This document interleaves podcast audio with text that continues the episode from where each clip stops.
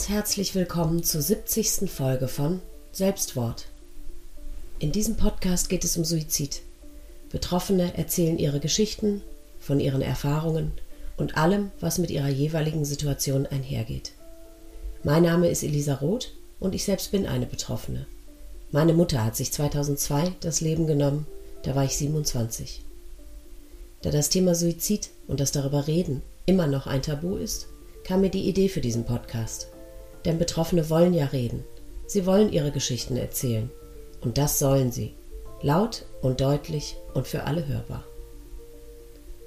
Bevor es nun mit dieser Folge losgeht, noch zwei kurze Infos. Mein Buch, das den Titel Suizid, das Leben danach trägt, ist ab sofort überall zu bestellen. Die Verlagsseite mit dem Bestelllink findet ihr in den Shownotes. In dem Buch sind acht von ihnen selbst verfassten suizidbetroffenen Geschichten enthalten, meine eigene eingeschlossen. Des Weiteren zwei Erzählungen bzw. ein Interview mit an Depressionen Erkrankten, die jeweils mehrere Suizidversuche überlebt haben, sowie ein Kapitel mit Tipps für den Umgang mit Trauernden.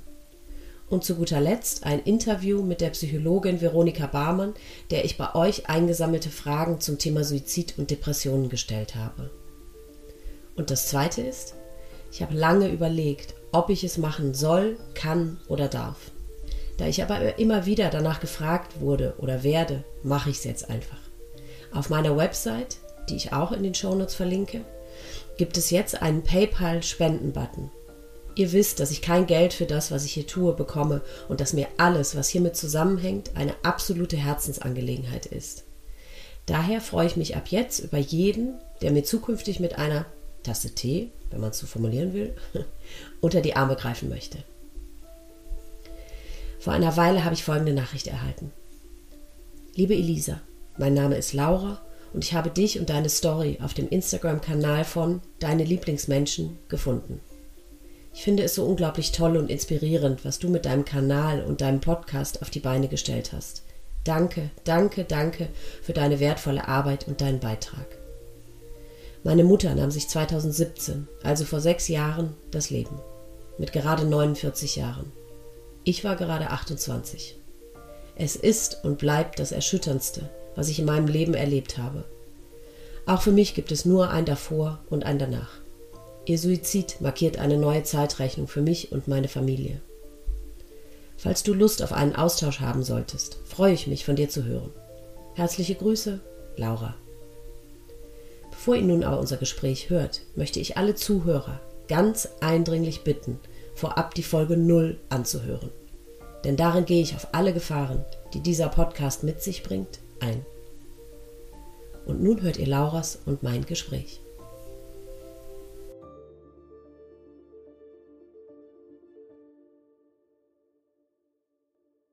Guten Morgen, liebe Laura. Schön, dass du da bist. Herzlich willkommen. Hallo Elisa. Ähm, wir haben in der Einleitung gehört, es geht auch in deinem Fall um deine Mutter, genau wie bei mir. Und wie immer würde ich gerne damit anfangen, dass du einfach uns von deiner Mutter erzählst. Am besten chronologisch. Ja, meine Mama, die war ähm, so, wie ich sie am Anfang kennengelernt habe, als ich noch klein war, eine sehr ja, lebensfröhliche Frau, die absolut immer im Moment gelebt hat und eine sehr kreative Ader hatte. Mhm. Ähm, ich habe das Fotobuch äh, von ihr aus Kindheitstagen geschenkt oh. bekommen von meiner Oma. Aha. Das ist ein absoluter Segen. Ähm, mhm. Und da sieht man dann die alten Bilder, wie sie so als Jugendliche war. Und äh, für mich kommt da einfach nur rüber, dass sie so ein absoluter Freigeist war. Sie hatte irgendwie so wilde, lockige Haare gehabt und irgendwie so eine Lederjacke, so ein kleines altes Moped. Man sagt da irgendwie ja so Zwiebacksäge dazu. Also in der DDR war das. Mhm. und ähm, hatte auch so einen Freundeskreis aus Künstlern und also sie war wirklich, ähm, ja, so total, ich würde sagen, lebensbejahend, ähm, mhm. offen äh, für für ne, eine andere Art von, wie soll ich sagen, für die DDR war sie einfach, ja, so, so ein Freigeist, ein bisschen mhm. wild und frei und hat, glaube ich, nicht so ganz hundertprozentig ins System gepasst. Okay. Ähm, wie war Ihre Familie, also ist sie mit Geschwistern aufgewachsen in einer intakten Familie oder wie war so Ihr Aufwachsen? Ja, genau, du sprichst gerade an. Also intakt war ihre Familie gar nicht. Oh, Ähm, hm. sie ist aufgewachsen mit einer Schwester, die auch nur knapp ein Jahr älter ist als sie. Ja. Und äh, ja, mit ihrer Mutter und der Vater ist schon gestorben, als ähm, meine Mama sechs Jahre alt war Oh, durch einen Gott. Unfall. Ach Gott. Mhm. Das heißt, die beiden Mädels waren halt ziemlich äh, früh schon verwaist. Mhm. Und dann war es so, dass meine äh, Oma dann relativ schnell wieder geheiratet hat, einen Mann gefunden hat, ähm, der, sag ich mal, ähm, seine Emotionen nicht so ganz unter Kontrolle halten Mhm. konnte. Also da war, glaube ich, sehr viel Gewalt im Spiel. Das, was ich heute weiß, ähm, mh, es wurde oft laut, der war sehr eifersüchtig. Meine Oma war Erzieherin im Ort. Das heißt, Mhm. jeder kannte meine Oma, hat sie gegrüßt. Und nur wenn ein anderer Mann meine Oma gegrüßt hat, hat es schon dazu geführt, dass es zu Hause Krach gab. Oh. Ja, und das war irgendwie schon so, ähm, dass meine Mutter immer sehr viel unterwegs war mit Mhm. Freunden.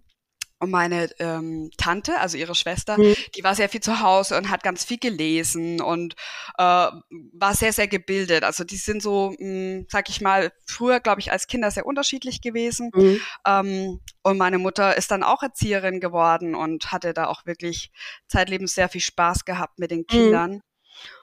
Und trotzdem, ich glaube, obwohl sie, na, wenn man sich die Fotos anschaut, immer so frech gewirkt hat und so, Mhm. ich glaube, da ist halt schon relativ früh irgendwas in ihr zerbrochen, Mhm. ähm, dass sie sich irgendwann nicht mehr erlaubt hat. Und weil du Mhm. gefragt hast, was ich weiß ich, was weiß ich heute, Ja. ähm, sie hat ja früh meinen, meinen Papa kennengelernt. Mhm. Das war dann die große Liebe, die haben geheiratet. Dann wurde meine Mama sehr schnell schwanger mit mir. Ja, eben, sie war eine junge Mama, ne? Wenn sie zum Zeitpunkt ihres Todes erst 49 war. Meine Güte. Ja, total, total. Also die war 21, als sie sozusagen schwanger wurde. Mhm. Und ich, mh, ich gehe davon aus, dass das wahrscheinlich ein bisschen zu früh war, weil sie sich noch gar nicht so richtig ausgelebt hat. Also Mhm. sie war Erzieherin, war da irgendwie so in ihrem Job. Dann sind sie von der DDR, als die Grenzen aufgemacht wurden, ähm, sind sie rüber in den Westen gezogen. Mhm. Mein Vater und meine Mutter und mit mir zusammen. Dann kam das nächste Kind, meine Schwester. Mhm. Im Endeffekt war es aber so, dass mh, sie immer irgendwie Künstlerin sein wollte. Also das, Mhm. also wenn ich an sie denke, denke ich immer dran, dass sie gesagt hat, ich würde gerne ein kleines Atelier haben, ich würde gerne mehr Zeit zum Malen haben. Was sich dann so geäußert hat, dass wenn wir mal im Urlaub waren, dass sie sich da mal so einen Tag Auszeit gegönnt hat und hat dann gemalt, während wir einen Ausflug gemacht haben. Aber dabei ist es eigentlich im Grunde genommen geblieben. Also, das heißt, so ihre Träume, die sie hatte, hat sie nicht umsetzen können, weil dann Familie war, dann wurde Haus gebaut. Also ähm, da hat mein Vater natürlich sehr viel gemacht und sie hat im Hintergrund die Kinder, ähm, ja, sag ich mal, großgezogen, ne? war halt für uns Mhm. da.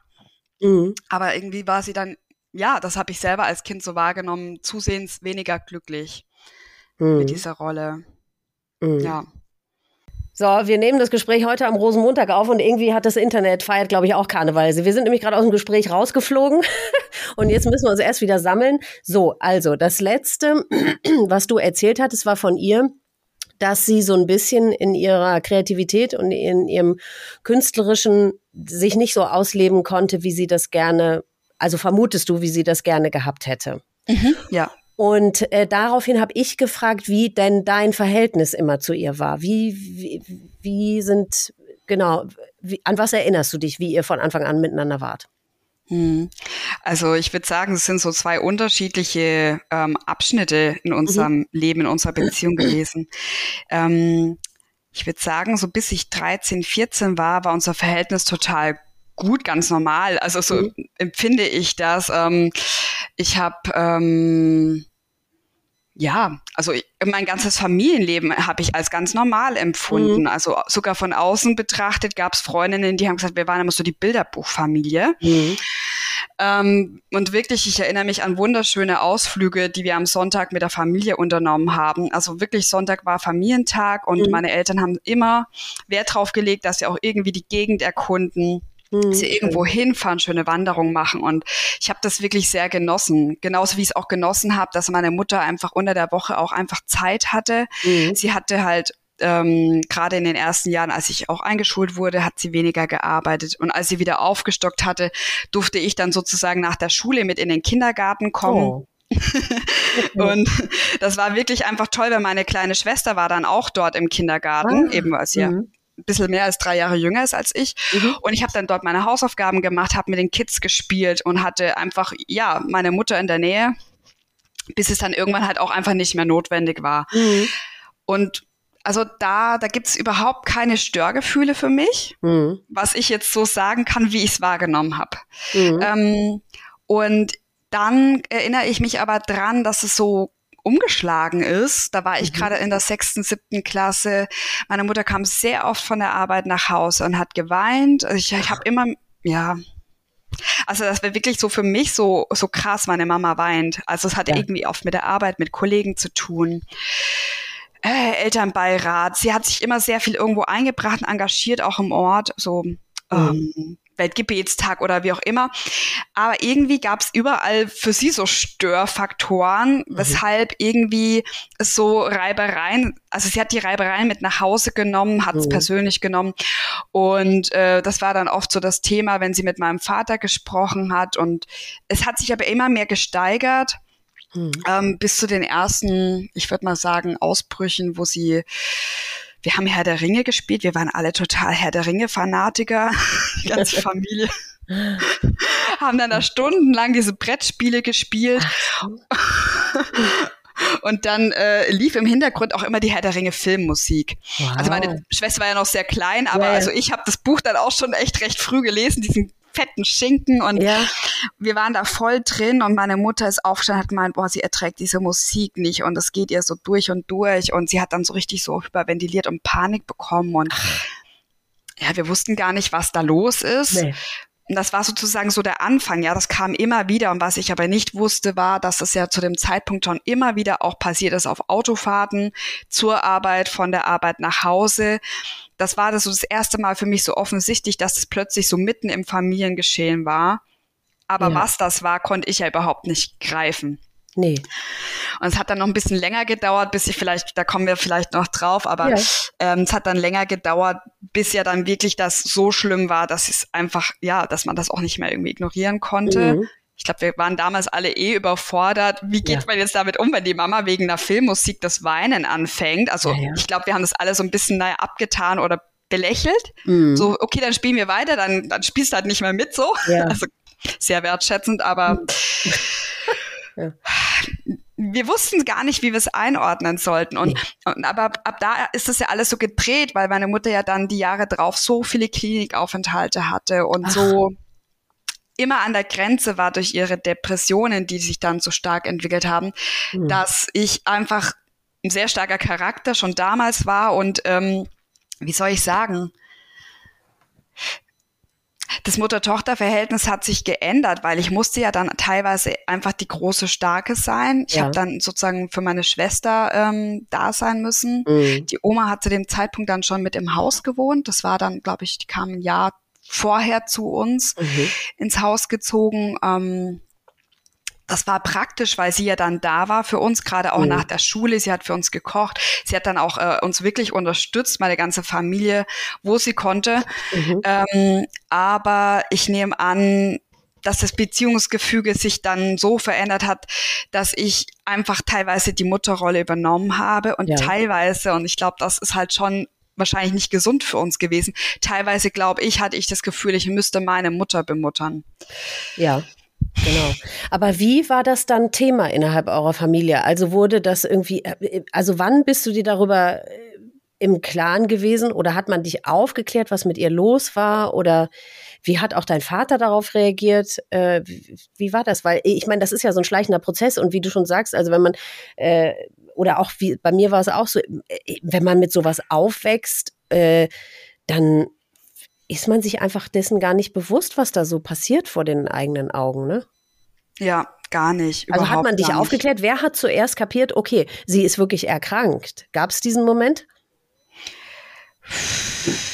Ich glaube tatsächlich, ähm, dadurch, dass mein Vater nicht so der gefühlsbetonte Mensch Mhm. ist, hat er das am Anfang sehr stark unter den Teppich gekehrt. Mhm. Und auch meine Mutter wollte gar nicht, dass irgendwas nach außen dringt. Die hat immer gesagt, ihr redet nicht mit euren Freundinnen oder mit den Müttern eurer Freundinnen darüber. Ja, das bleibt in der Familie. Also es war immer so, äh, gute Miene zu bösem Spiel im Sinne Ah. von, ne, ähm, Mhm. wir machen weiter wie bisher. Mhm. Und entsprechend, meine Mutter hat sich sozusagen zusammengerissen Mhm. und so richtig, ich glaube, erstmals wurde das für uns alle greifbar und dann haben wir auch offen drüber reden müssen. Ähm, da hatte sie so eine Art, ich glaube, es war eine Panikattacke oder so eine Angstattacke an, an einem Nachmittag gewesen. Da war sie mit meiner Schwester mir allein zu Hause. Ich weiß überhaupt nicht mehr, was vorher vorgefallen ist. Also Mhm. gab es einen Auslöser vielleicht, ne, dass, dass meine Mhm. Schwester oder ich irgendwie Remi-Demi gemacht haben und meine Mhm. Mama einfach überfordert war. Das kann ich nicht mehr sagen. Ich war in der siebten Klasse, eigentlich musste ich für eine Latein-Schulaufgabe lernen. Mhm. Daraus wurde halt an dem Tag nichts mehr, weil es war so schlimm, dass meine Mama, glaube ich, dann meine Oma zu Hilfe gerufen hat. Mhm. Und die hat gesagt, so geht's gar nicht mehr. Äh, wir wissen gar nicht, wie wir dir noch helfen können. Und Mhm. hat sie direkt ins Auto gesetzt, meine Schwester und mich mit hinten rein ins Auto. Und wir sind direkt ins Bezirkskrankenhaus gefahren. Die haben dort ähm, eine, ja, also eine geschlossene, eine offene psychiatrische ähm, Abteilung. Und meine Mutter ist dann erstmal über sechs Wochen einfach dort geblieben. Also wir mussten dann auch direkt sie abgeben und gehen. Gott. Ja. Aber was hatte sie für Symptome? Wie hat sich das bemerkbar gemacht? Was ist Sie passiert? hat, sie hat gezittert, sie hat geweint, sie hat, äh, sie war völlig aufgelöst. ja. Und wir haben einfach gar nicht richtig verstanden, was der Grund ist. Also das war immer so Mhm. ähm, im Konflikt mit den Arbeitskolleginnen. Es ging darum, dass ähm, meine Mutter die Leitung als nicht kompetent empfunden hat und Okay. wahrscheinlich immer wieder bestimmte Vorschläge gemacht hat, wie man es etwa vielleicht Mhm. besser machen könnte. Und dann wurde ihr die Leitungsstelle angeboten. Mhm. Und dann war sie komplett überfordert und lost, weil sie hatte das dann zeitweise gemacht, Mhm. hat dann gemerkt, es ist gar nicht so einfach und hat Ja. auch Kritik geerntet. Mhm. Und ich glaube irgendwie, sie war in so einem kompletten Gefühl von Überforderung. Wir Mhm. waren frisch in das Haus gezogen. Mein Vater hat echt gerackert wie ein Berserker zu dem Zeitpunkt. Mhm. Der hatte irgendwie, ich sag mal, in seiner Firma irgendwie so Karriere gemacht, in dem Sinne, dass er dann Prokurist gerade kurz wurde vorher. Mhm. Und ähm, das war natürlich toll fürs Geld, so dass das Haus, ja, ich meine, Mhm. meine Eltern konnten sich das leisten, das abzubezahlen. Mhm. Aber die Kehrseite war, dass meine Mama ständig ihm den Rücken frei halten musste. Ja. Und ich nehme an, es war die völlige Überforderung, aber Mhm. eben gepaart mit, ja, wo bin ich eigentlich noch? Ich bleibe Ja. hier völlig auf der Strecke mit allen Bedürfnissen, mit allen Träumen, Wünschen. Mhm. Ja, vor allem, wenn sie so ein Freigeist war, wie du sagst, und so kreativ und so weiter. Und ich glaube, das ist wirklich ein Riesenproblem für solche Menschen, wenn, ja genau, wenn die immer so einen Deckel drauf haben, ne? Und ähm, Ja. mh. Ja, total. Also alles, was sie sich, glaube ich, so gewünscht hat Ja. im Sinne von, ich möchte gerne wieder abends irgendwo zu so einem Kunst- und Zeichenkurs gehen oder so. Mhm. Das wurde sozusagen alles, ähm, erstickt. das fiel alles, genau, das fiel Mhm. alles zum Opfer, weil mein Vater gesagt hat, ja, er weiß nicht, wann er von der Arbeit kommt. Das heißt, man konnte überhaupt nicht richtig planen Ja. unter der Woche, weil dann wurde es 20 Uhr. Im Mhm. Urlaub gab es die ganze Zeit die Anrufe, da hat sie schon mehrfach gedroht und da kann ich mich so erinnern, wie sie mehrfach das Handy genommen hat und hat gesagt, ich schmeiß es bei beim nächsten Anruf schmeiße ich es ins Meer. und Mhm. also ich habe es richtig gemerkt, wie das alles so an ihr gezogen und gezerrt hat. Also ich Mhm. habe das schon damals wahrgenommen. Und ich nehme an, das war nicht einfach nur eine Überforderung, sondern irgendwie, wo, wo bleib ich noch Ja. mit meinen Bedürfnissen? Ja. Weil am Wochenende, ja, dann haben wir halt Herr der Ringe gespielt. Das war aber jetzt nicht unbedingt ihr Bedürfnis, sondern es war halt so Mhm. das Ding vom Papa und uns Töchtern mit Mhm. Fantasy und was weiß ich. Und ähm, ich glaube, sie hat einfach nicht mehr diesen Freiraum bekommen. Und Ja. gleichzeitig wollte sie aber sich nicht zurückziehen und für sich alleine malen, sondern natürlich wollte sie diesen Familientag genießen. Mhm. Und dann ist das aber irgendwie kumuliert mit ihren Selbstansprüchen äh, auf der Arbeit. Mhm. Ja, es war irgendwie, glaube ich, echt eine schräge Kombi. Und dann war das halt wirklich so, und ab dem Tag, wo sie dann in der Klinik war, ich meine, ich weiß gar nicht, wer meinen Vater angerufen hat, wahrscheinlich meine Oma. Mhm. Ab da war es so, ja, Mama ist jetzt in der Klinik, sie hat eine psychische Erkrankung und ich weiß nicht mehr, wie es war. Also ob mein Papa uns das erklärt hat oder mhm. ob wir recherchiert haben, ob meine Oma das uns erklärt hat. Ich weiß nur, dass ich dachte, fuck, ich habe morgen eine Lateinschulaufgabe und ich muss Vokabeln lernen und was mache ich jetzt? Ähm, um nicht überfordert zu sein. Ja. Und ich glaube, ich habe dann einfach echt mich in dieses äh, Funktionieren, ja. auf dieses Funktionieren verlegt und habe mhm. irgendwie geschaut. Mhm eine Freundin angerufen, so, hey du, ähm, ich kann mich nicht konzentrieren, kannst du kommen und mich Vokabeln abfragen? Ja. So war meine Art und Weise, ja, wie ich dann an dem Nachmittag noch irgendwie damit umgegangen bin. Mhm. Ja. Aber von deiner Oma auch echt eine taffe Reaktion. Also so, ich meine, gerade so in der Generation hätte man ja auch erwarten können, dass sie gesagt hätte, jetzt reiß dich mal zusammen und ähm, äh, funktionieren mal wieder. Aber dass sie die wirklich, dass sie den Ernst der Lage erkannt hat und, und euch alle ins Auto gepackt und deine Mutter dahin gefahren hat, finde ich, ist ja toll, ne? Also genau ja. die richtige Reaktion. Mhm. Ich glaube auch. Ich glaube, ähm, das hat wahrscheinlich keiner von uns einfach richtig umrissen, aber ich mhm. weiß auch nicht im Vorfeld, darüber hatten wir nie gesprochen, wie oft das vielleicht schon irgendwie Thema war oder ja. wie oft meine Oma sich vielleicht dachte, oh Mann, so geht's nicht. Sie, ja. sie hat ja eine Verantwortung für zwei Kinder. Ja, ja. Also es war mhm. ja wirklich offensichtlich so, ähm, dass schon vorher ich öfters wahrscheinlich meine Mutter getröstet habe Mhm. Und das ist ja mal okay, aber das kann ja nicht zur Norm werden. Nee, nee, nee, und ich denke, das hat meine Oma schon richtig erkannt und eingeordnet. Ja. Mhm. Ja, aber krass, dann ist sie sofort da sechs Wochen weg. Pff, nicht nur. Auch, nicht nur, ja, okay, mhm. aber im ersten Aufschlag. Und vor allem, dass sie dann sofort da bleiben musste, also dann muss es ihr wirklich ja. sehr, sehr schlecht gegangen sein. Ne? Und wie ja. sahen dann diese sechs Wochen aus? Äh, äh, konntet ihr sie sehen? Habt ihr sie besucht? Konnte sie zwischendurch mal nach, mal nach Hause oder wie, wie war das da? Ähm, also wir durften sie besuchen, gar mhm. nicht allzu oft, aber das war gut, dass es noch sehr nah war. Also das war nur ein paar Kilometer zu fahren, mhm. das ging. Da hatten wir wirklich noch viel Kontakt. Und wie war da ähm, ihr Zustand? Wie hast du sie da wahrgenommen? Ich kann mich nicht erinnern. Nee. Ich, mhm. also, also ich weiß schon, dass sie irgendwie psychisch sehr labil war, dass wenn mhm. wir sie gesehen haben, dass sie sich sehr schlecht gefühlt hat, so wie so ein okay. schlechtes Gewissen. Das hat wieder dazu geführt, dass sie dann vor uns geweint hat. Mhm. Aber auch gleichzeitig habe ich gesehen, dass sie sich versucht zusammenzureißen und dass ja. es ihr viel schlechter geht als das, was sie uns zeigt. Ja, ja, okay. Ähm, aber sie hatte dann auch richtig Schwierigkeiten gehabt, gegen Ende von dem Aufenthalt zu sagen, dass ihr die Ärzte nahegelegt haben, direkt nochmal acht Wochen in eine Reha-Klinik zu fahren. Okay. Und die war dann von Bayreuth aus gesehen viel weiter weg. Das war dann irgendwo an der Eifel. Ah. Und damit war klar, diese acht Wochen, die werden nochmal ganz anders, weil wir sie vielleicht ein oder maximal zweimal besuchen können. Mhm. Und ich weiß auch, dass wir da mal über Nacht geblieben sind. Mhm. Ähm, aber also ich kann mich nur erinnern, dass wir da einmal zu Besuch waren, weil wir mhm. haben echt alle versucht, irgendwie den Alltag zu wuppen. Ja, das glaube ich. und es mhm. war echt hart, weil ich habe dann tatsächlich ab der siebten Klasse angefangen, für viele Jahre die Wäsche für die ganze Familie zu machen. Es war dann ab dem Zeitpunkt war das einfach mein To-Do, jeden Freitag für eine mhm. vierköpfige Familie Wäsche machen. Das ist viel, ja. Alles andere hat auch meine Oma gemacht. Mein Papa mhm. hat eh mit uns eingekauft und so, aber der hat natürlich einfach als allein Verdiener dann, mhm.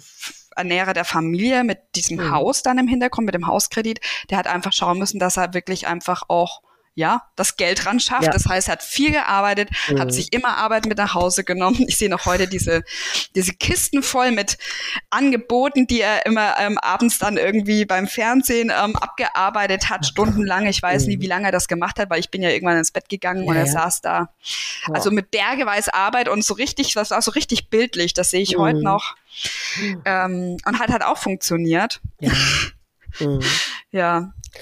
Aber äh, ja, das ist, ich denke jetzt gerade so, also eigentlich in so einem Fall müsste es ja eigentlich für die Familie auch irgendwie, vor allem für die Kinder auch irgendwie eine Art von Unterstützung beziehungsweise Betreuung irgendwie geben oder so. Ne? Man, die, ihr seid ja völlig euch selbst da überlassen gewesen, ne? in dem jungen Alter. Und man weiß ja auch gar nicht so richtig, was passiert da mit der Mutter dann da so weit weg oder hat man das euch gesagt? Also die war ja dann einfach weg und ihr wusstet ja gar nicht, wie sieht ihr Alltag da jetzt aus, oder?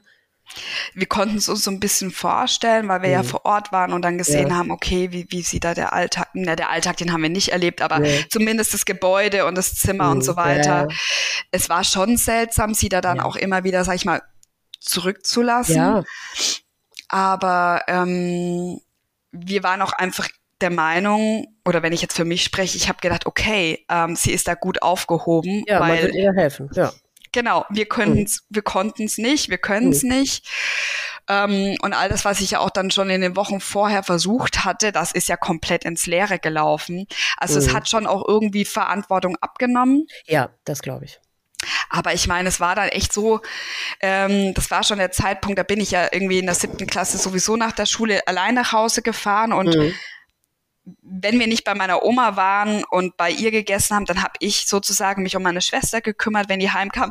Und ich habe mir dann mhm. einfach angewöhnt, dass ich gesagt habe, guck mal, wir schauen jetzt einfach nach der Schule, nach dem Essen irgendwie MTV.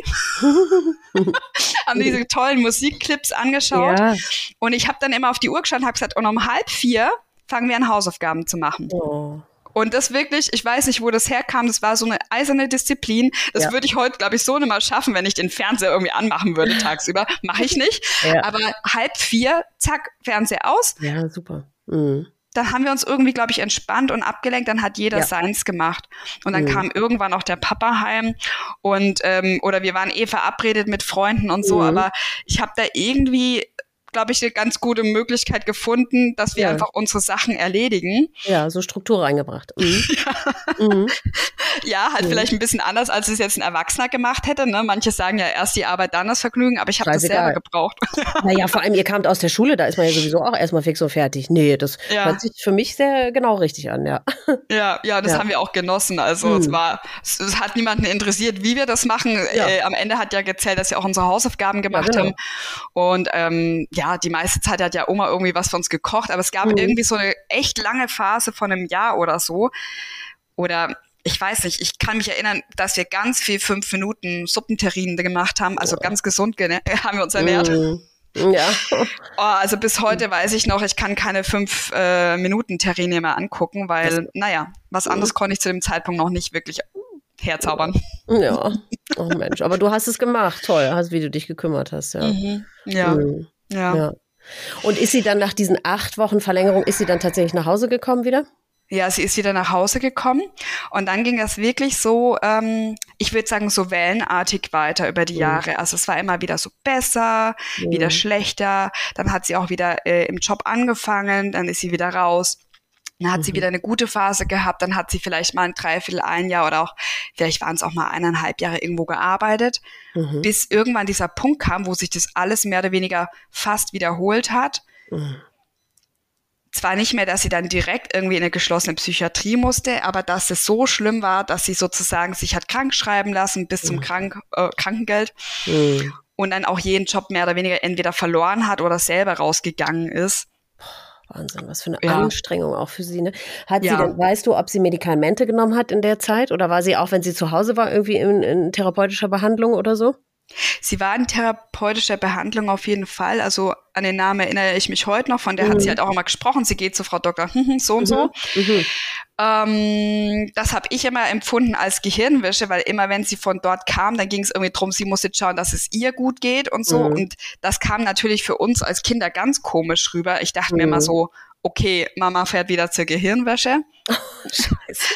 Aber natürlich ist ja klar, äh, jemand, der seine Bedürfnisse überhaupt nicht ja. leben konnte oder ja. Auch, ja ausleben konnte, ja. dass sie das irgendwie lernen musste. Ja. Dann hat sie das natürlich irgendwie versucht klar zu kommunizieren. Ich brauche jetzt Zeit für mich ja. und ich lege mich da jetzt hin und ich lese jetzt oder brauche mal einen mhm. Mittagsschlaf.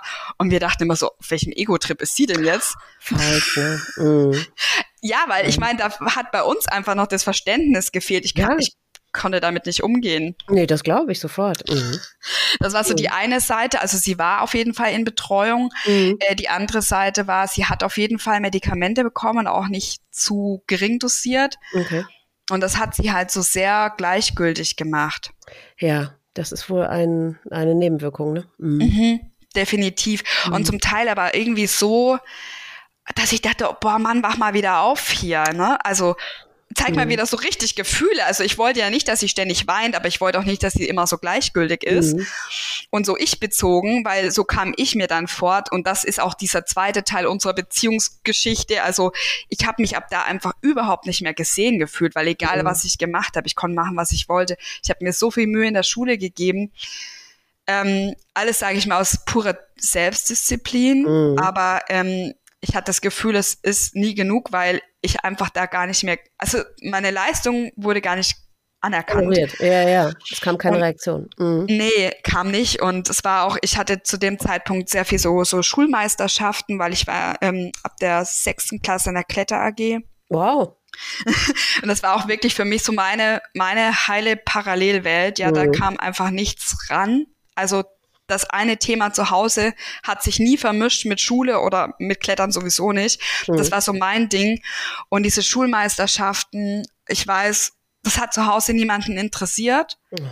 Und dann gab es auch immer wieder Zeitungsartikel und so weiter und so fort. Und meine Oma hat die dann immer ausgeschnitten und Mhm. hat mir die gezeigt und gesagt, guck mal, ich habe dich in der Zeitung gesehen und ich habe das ausgeschnitten und das hebe ich auf. Und wo ich immer dachte, ach, so einer, der das irgendwie so mitkriegt. Mhm. Ähm, und das war aber dann so, dass ich dann irgendwann so wütend wurde auf diese Medikamente, ähm, dass ich die dann, ich wusste, wo die liegen. Die waren tatsächlich zugänglich auf meiner Höhe, oder ich war ja eh schon groß, aber ähm, Mhm. die waren so zugänglich, dass ich wusste, wo meine Mama die aufbewahrt. Und ich habe die dann genommen und habe die bei mir im Zimmer in der Schublade versteckt. Okay. Ich dachte, diese Medikamente sind böse, Mhm. die nehmen mir meine Mama weg. Ja. Und dann gab's abends totales Gezeter, wo diese Medikamente sind und sie braucht die jetzt. Und Mhm. ich habe ganz lange hab ich ähm, nichts gesagt und dann haben, Mhm. hat meine Mama irgendwie mit meinem Papa Streit bekommen und dann habe ich gesagt, du Mama, die sind bei mir im Zimmer, ich habe die halt versteckt und dann hat sie mich voll durchgeschüttelt und hat gemeint, wie hast du die genommen? Ich so, nee, ich habe die nicht genommen, ich will nur, dass du sie nicht mehr nimmst. Und sie hat gesagt, ja, sie kann die jetzt nicht absetzen. Mhm. Und ich habe gemeint, ja, ich wollte ihr nur helfen. Und sie meinte, ich helfe ihr halt nicht, wenn ich ihre Medikamente einfach so verstecke von Mhm. heute auf morgen, weil ne, das Mhm. kann man halt nicht so einfach so hart absetzen. Und sie möchte die ja absetzen, aber das muss halt mit dem Arzt ganz exakt besprochen Ja. werden und hat mir das dann auch erklärt, Mhm. so dass ich das dann auch nie wieder gemacht habe. Ich habe dann Mhm. auch erst mal so richtig verstanden, was die Medikamente machen, weil sie es mir dann erst erklärt hat. Es war für mich einfach immer so der Endgegner. Ja, ja, ja, da sieht man wieder, auch mit Kindern kann man, ist es viel besser, wenn man offen und ehrlich mit denen spricht, ne? als dass man äh, den, die Kinder ihren Gedanken irgendwie überlässt, äh, die sie sich mit Sicherheit eher in die falsche Richtung irgendwie machen. Ne? Das Kopfkino bei Kindern ist äh, wahrscheinlich nicht unbedingt zuträglich. Ja. Absolut, ja. Mhm. Ja, also in Mhm. vielerlei Hinsicht auch. Ja. Ähm, ich glaube, heutzutage würden wir alle viel bewusster irgendwie drüber sprechen, mit dem Mhm. ganzen Wissen. Aber Mhm. ich glaube, an dem Punkt war meine Familie, waren wir damals Nein. nicht. Mein Papa, ja. Und ich Mhm. wusste ja auch nicht, was mir fehlt oder was ich brauche. Ja, ja, klar.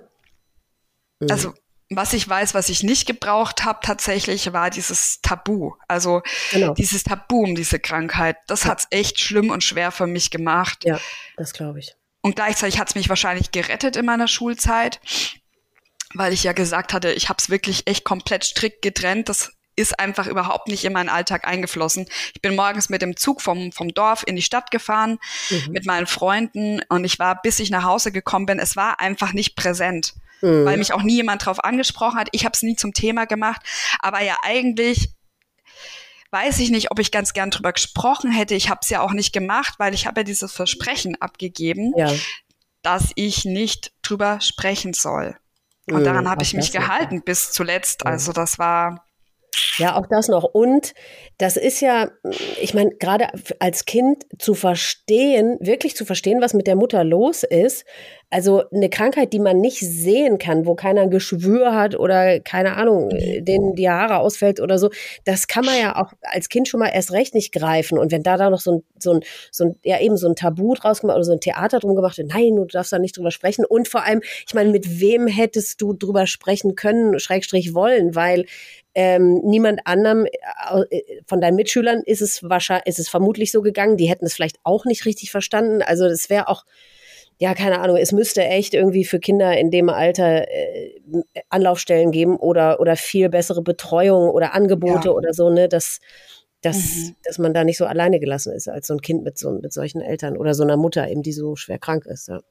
Ja, total. Und sowas gab es ja überhaupt gar nicht. Nee. Also ich habe da auch ehrlich gesagt nie drüber nachgedacht. Aber jetzt, wo du sagst, denke ich mir im Endeffekt, in dem Moment, wo ja auch der Hausarzt eine psychisch erkrankte Mutter vor sich sitzen hat. Ja. Und dann, ich meine, die war ja immer wieder an den Hausarzt angebunden. Mhm. immer wieder zwischendrin und so weiter mit Krankschreibung und allem. Und das bedeutet, eigentlich, da müsste es irgendwie eine Vernetzung geben, dass ja. er sagt, na okay, Sie haben zwei Kinder zu Hause. Ja. Ähm, da gibt's die in die Stelle. Mhm. Ähm, Genau. Bitte sorgen Sie dafür, dass Ihre Kinder da einmal im Monat auch die Möglichkeit Ganz haben genau. zu sprechen. Ganz genau, so wäre der Optimalfall. Oder beziehungsweise, ja. dass man noch früher ansetzt, dass die Kinder, das ist ja immer mein Reden, ich meine, ich habe natürlich keine Ahnung, wie man sowas bewerkstelligen sollte, aber eigentlich in der Grundschule die Kinder schon aufgeklärt werden ne, über diese Krankheit, dass es sie gibt, weil für den Fall, dass eben Kinder erkrankte Eltern haben oder dass es bei, bei den Kindern selber, ich meine, Depressionen gibt es ja auch schon ganz früh, ne? oder ja. bei den Mitschülern, dass man einfach be bewusster ist für diese Erkrankung. Aber ähm, weil dann hättest du ja schon viel eher das einordnen einordnen können und vielleicht ja eben, dass man dann äh, Hilfsangebote an die Hand kriegt oder wie, ja, wie auch immer, im, im Zusammenarbeit mit dem Hausarzt oder wie auch immer. Ja. ja. Diese ja. alleingelassen werden, das ist wirklich furchtbar. Mhm. Und ich meine auch so eine Schulzeit, ne? ich war da neun Jahre auf dem Gymnasium. Mhm. Um, und ich sag mal, das ging ja ab der siebten Klasse los. Das waren so viele Jahre. Für mich waren es ja die entscheidenden Jahre, die den ja. Grundstein gelegt haben. Ja. Wo geht's später mal hin für mich? Ne, mhm. Was möchte ich werden? Welche Schule? Ähm, es war ja immer wieder in der achten Klasse, neunten Klasse Thema und das kam maßgeblich von meiner Mutter. Die wollte, dass ich vom Gymnasium runtergehe. Was?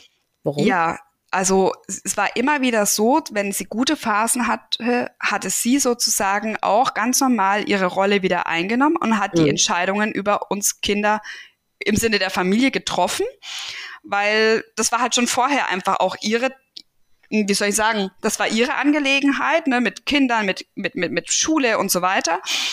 Und dann hat sie sich die Noten angeschaut und hat immer gesagt, so, oh, zwei Vierer hier, ne, in Hauptfächern und so. Also da müssen wir jetzt schon überlegen, ob du auf die Realschule runtergehst. Dann habe ich immer gesagt, ja Mama, es sind zwei Vierer. Also wir haben ja sechs Noten, ne? Und in der DDR damals war es ja aber so, da gab es ja fünf Noten. Aha. Bedeutet, wenn du da zwei Vierer hattest, war das ja mhm. in Relation schon viel, viel schlechter. Mhm. Und es ist ja auch so, also es hat ja noch nicht mal ein Lehrer gesagt, ähm, ja, ja. hier, sie sind irgendwie versetzungsgefährdet, also ja. noch nicht mal das. Um, und andere Freunde sind auch sitzen geblieben, haben halt die Klasse nochmal gemacht, wenn wirklich die Noten jetzt zu schlecht waren. Mhm. Aber bei mir war das nicht der Fall. Ich habe halt versucht, was geht. Und Mathe, Physik waren echt noch nie meine, oh, meine Fächer. Mhm. Und ich habe da immer zwischen drei und vier rumgekrebst. Und ja, dann waren es halt zwei Vierer am Zeugnis und dann immer diese, dieses Damoklesschwert über meinem Kopf so, mhm. ah ja, mhm. ich glaube, du musst von der Schule runter. Ich so, ja, äh, jetzt werde ich aus meinem Umfeld noch rausgerissen, ja, ja, ja. obwohl so schlecht bin ich gar nicht. Manche Freunde haben viel schlechtere Noten, mhm. die haben zwei Fünfer und das ist dann halt kritisch. Mhm. Und immer habe ich versucht, dagegen irgendwie anzukämpfen, aber das heißt schon, also da war, das war irgendwie so diese entscheidende Phase, wo mhm. jemand ja, muss ich jetzt ja halt einfach so sagen, wie es ist, ne? Jemand, der eigentlich psychisch erkrankt ist, mhm. dann so eigene Ängste oder was weiß ja. ich, was er halt auf mich projiziert ja. hat und hat gesagt, nee, du bist zu schlecht fürs Gymnasium, ja. geh runter. Und ich so, nein, ich bin nicht zu schlecht. Es gab so Diskussionen, es gab so viel Diskussionen und so viel mhm. Streit, einfach wegen immer solchen Dingen, mhm. dass ich für irgendwas zu schlecht gewesen wäre mhm. und ich mich mhm. dann behaupten musste und habe halt gekämpft. Oh und, ähm, und da hätte ich mir tatsächlich vielleicht in der Schule halt jemanden gewünscht. Entweder ja. einen Lehrer, ja. der mit mir regelmäßig irgendwie ein Gespräch führt, wo ich stehe, was ich brauche, ja. oder vielleicht irgendwie einen Mentor, der halt einfach ein paar Jahre älter ist, aber wie so ein, mhm. so ein Schülermentor oder so. Ja, ja. ja, jemand, der dich nicht ausbremst und der das Ganze auch mal richtig einordnet. Ne? Ja, Genau, ja, genau. das richtig mhm. einordnet und, und, halt gesund, eine gesunde Sichtweise ja. hat und sagt so, hey, hör mal, zwei Vierer, das kriegt man schon hin, oder? Ja. Und da ist die Welt ja, auch nicht verloren. Vermutlich ist das auch nicht von, ganz von ungefähr gekommen, dass du vielleicht nicht so gut da warst, weil ich meine, du hattest die Situation ja einfach zu Hause auch noch, ne? Wenn du einen freien Geist gehabt hättest, dann hättest du dich ja ganz anders mit den Dingen vielleicht noch gut. Wobei Mathe und Physik. Äh, ja, ja, ja. Ich glaube, das ist so, wie es ist. ja, ja, überall. Äh, ja, aber ja. trotzdem, ich meine, natürlich hat dir das immer auf dem, auf der Seele und auf den Schultern gesessen, ne? Das ist ja ganz ja. klar. Und ja. ja. Ach, furchtbar. Ja. Und dann immer so ausgebremst zu werden, das ist schrecklich, ja. Mhm. Ja, und das hat sich mhm. echt wie so ein roter Faden dann durch die mhm. ganzen Jahre danach gezogen. Also das war nicht nur auf dem Gymnasium so, mhm. sondern es war auch danach so. Also schon in der zehnten Klasse, da gab es dann, oder neunte ist das ja eher schon, in der mhm. neunten Klasse gab es dann auch diese Phase ähm, mit mittlerer Reife, ob ich sozusagen nicht weitermache. Mhm ähm, sondern mich für Ausbildungsberufe bewerb. Und mhm. dann hat mich meine Mama zusammen mit meinem Papa irgendwie auf Ausbildungsmessen geschleppt, hier und da. Mhm. Und irgendwie ging es um verschiedene Berufsbilder. Ähm, zum Teil haben die Ausbildung dann eher noch Geld gekostet, als dass man Geld gekriegt hätte. Mhm. So Richtung Ergotherapie oder was ja. es da alles gab. Mhm. Optiker war im Gespräch und ich immer so, ja, aber eigentlich ist da alles schön und gut, aber ich möchte eigentlich einfach, ja, mein Abitur machen, weil ich es kann. Ja. Ähm, dann habe ich das machen dürfen und dann wollte ich studieren, weil ich hatte halt einen ganz guten ja. Abischnitt gehabt. Mhm. Das war dann auch ein Riesenthema und das habe ich dann trotzdem auch durchgekriegt. Boah. War natürlich auch finanziell eine Belastung irgendwie für meine Eltern, aber es ging. Und dann war dasselbe wieder mit dem Auslandssemester. Also immer das, was ich machen hm. wollte. Ich wurde nicht gefördert, sondern ich wurde immer ausgebremst ja. und musste dann so mhm. kämpfen. Es gab dann so viele Kriege zwischen uns, mhm. was natürlich einfach unser Verhältnis äh, belastet hat, weil ich mir dachte, ja, ja okay, bloß weil du kein Abi hast, kriege ich es jetzt auch nicht oder was, aber ich mhm. kann es halt. Also ja. es war dann wirklich, ich bin in die, ich bin komplett irgendwie in die Trotzreaktion gegangen, habe gesagt, jetzt erst recht. Mhm. Ähm, und das war mit dem Master sogar auch noch so, weil ich war damals dann als freie Journalistin tätig für, für ähm, Lokalzeitungen mhm. während dem Studium schon für zwei verschiedene Lokalzeitungen. Ich war so richtig so als rasende Reporterin unterwegs am Wochenende, teilweise unter der Woche, meinen ja. freien Tag, weil ich hatte irgendwie vier Tage Uni. Mhm. Habe ich dann auch in meiner Redaktion verbracht und die Zeitung war voll mit irgendwelchen Artikeln von mir. Wow. Also war richtig cool, was ich so entwickelt hatte. Und ja. dann war es auch so, ja, bewerb dich jetzt für ein Volontariat und, und steig dabei bei der Lokalzeitung ein. Das war auch mhm. wieder so die Logik meiner Mama. Und ich so, nee, ich möchte noch mein ähm, Masterstudium ja. machen. Ich mhm. möchte es ich möchte weitermachen. Ja. Und es war auch da immer so dieses ausgebremst werden. Also es hat echt krasse Auswirkungen gehabt und wie mhm, viel er jetzt der Anteil dieser Depression daran hatte, weiß ich nicht, aber mhm. es hat nicht zu einem guten Verhältnis von uns beigetragen, leider. Nee, das glaube ich. Mhm. mhm. Ich habe gestern noch mit meiner Schwester ähm, Kontakt gehabt, weil ich auch ja. sie fragen wollte, ob es für sie okay ist ja. mit dem Interview oder was mhm. ich erzählen darf.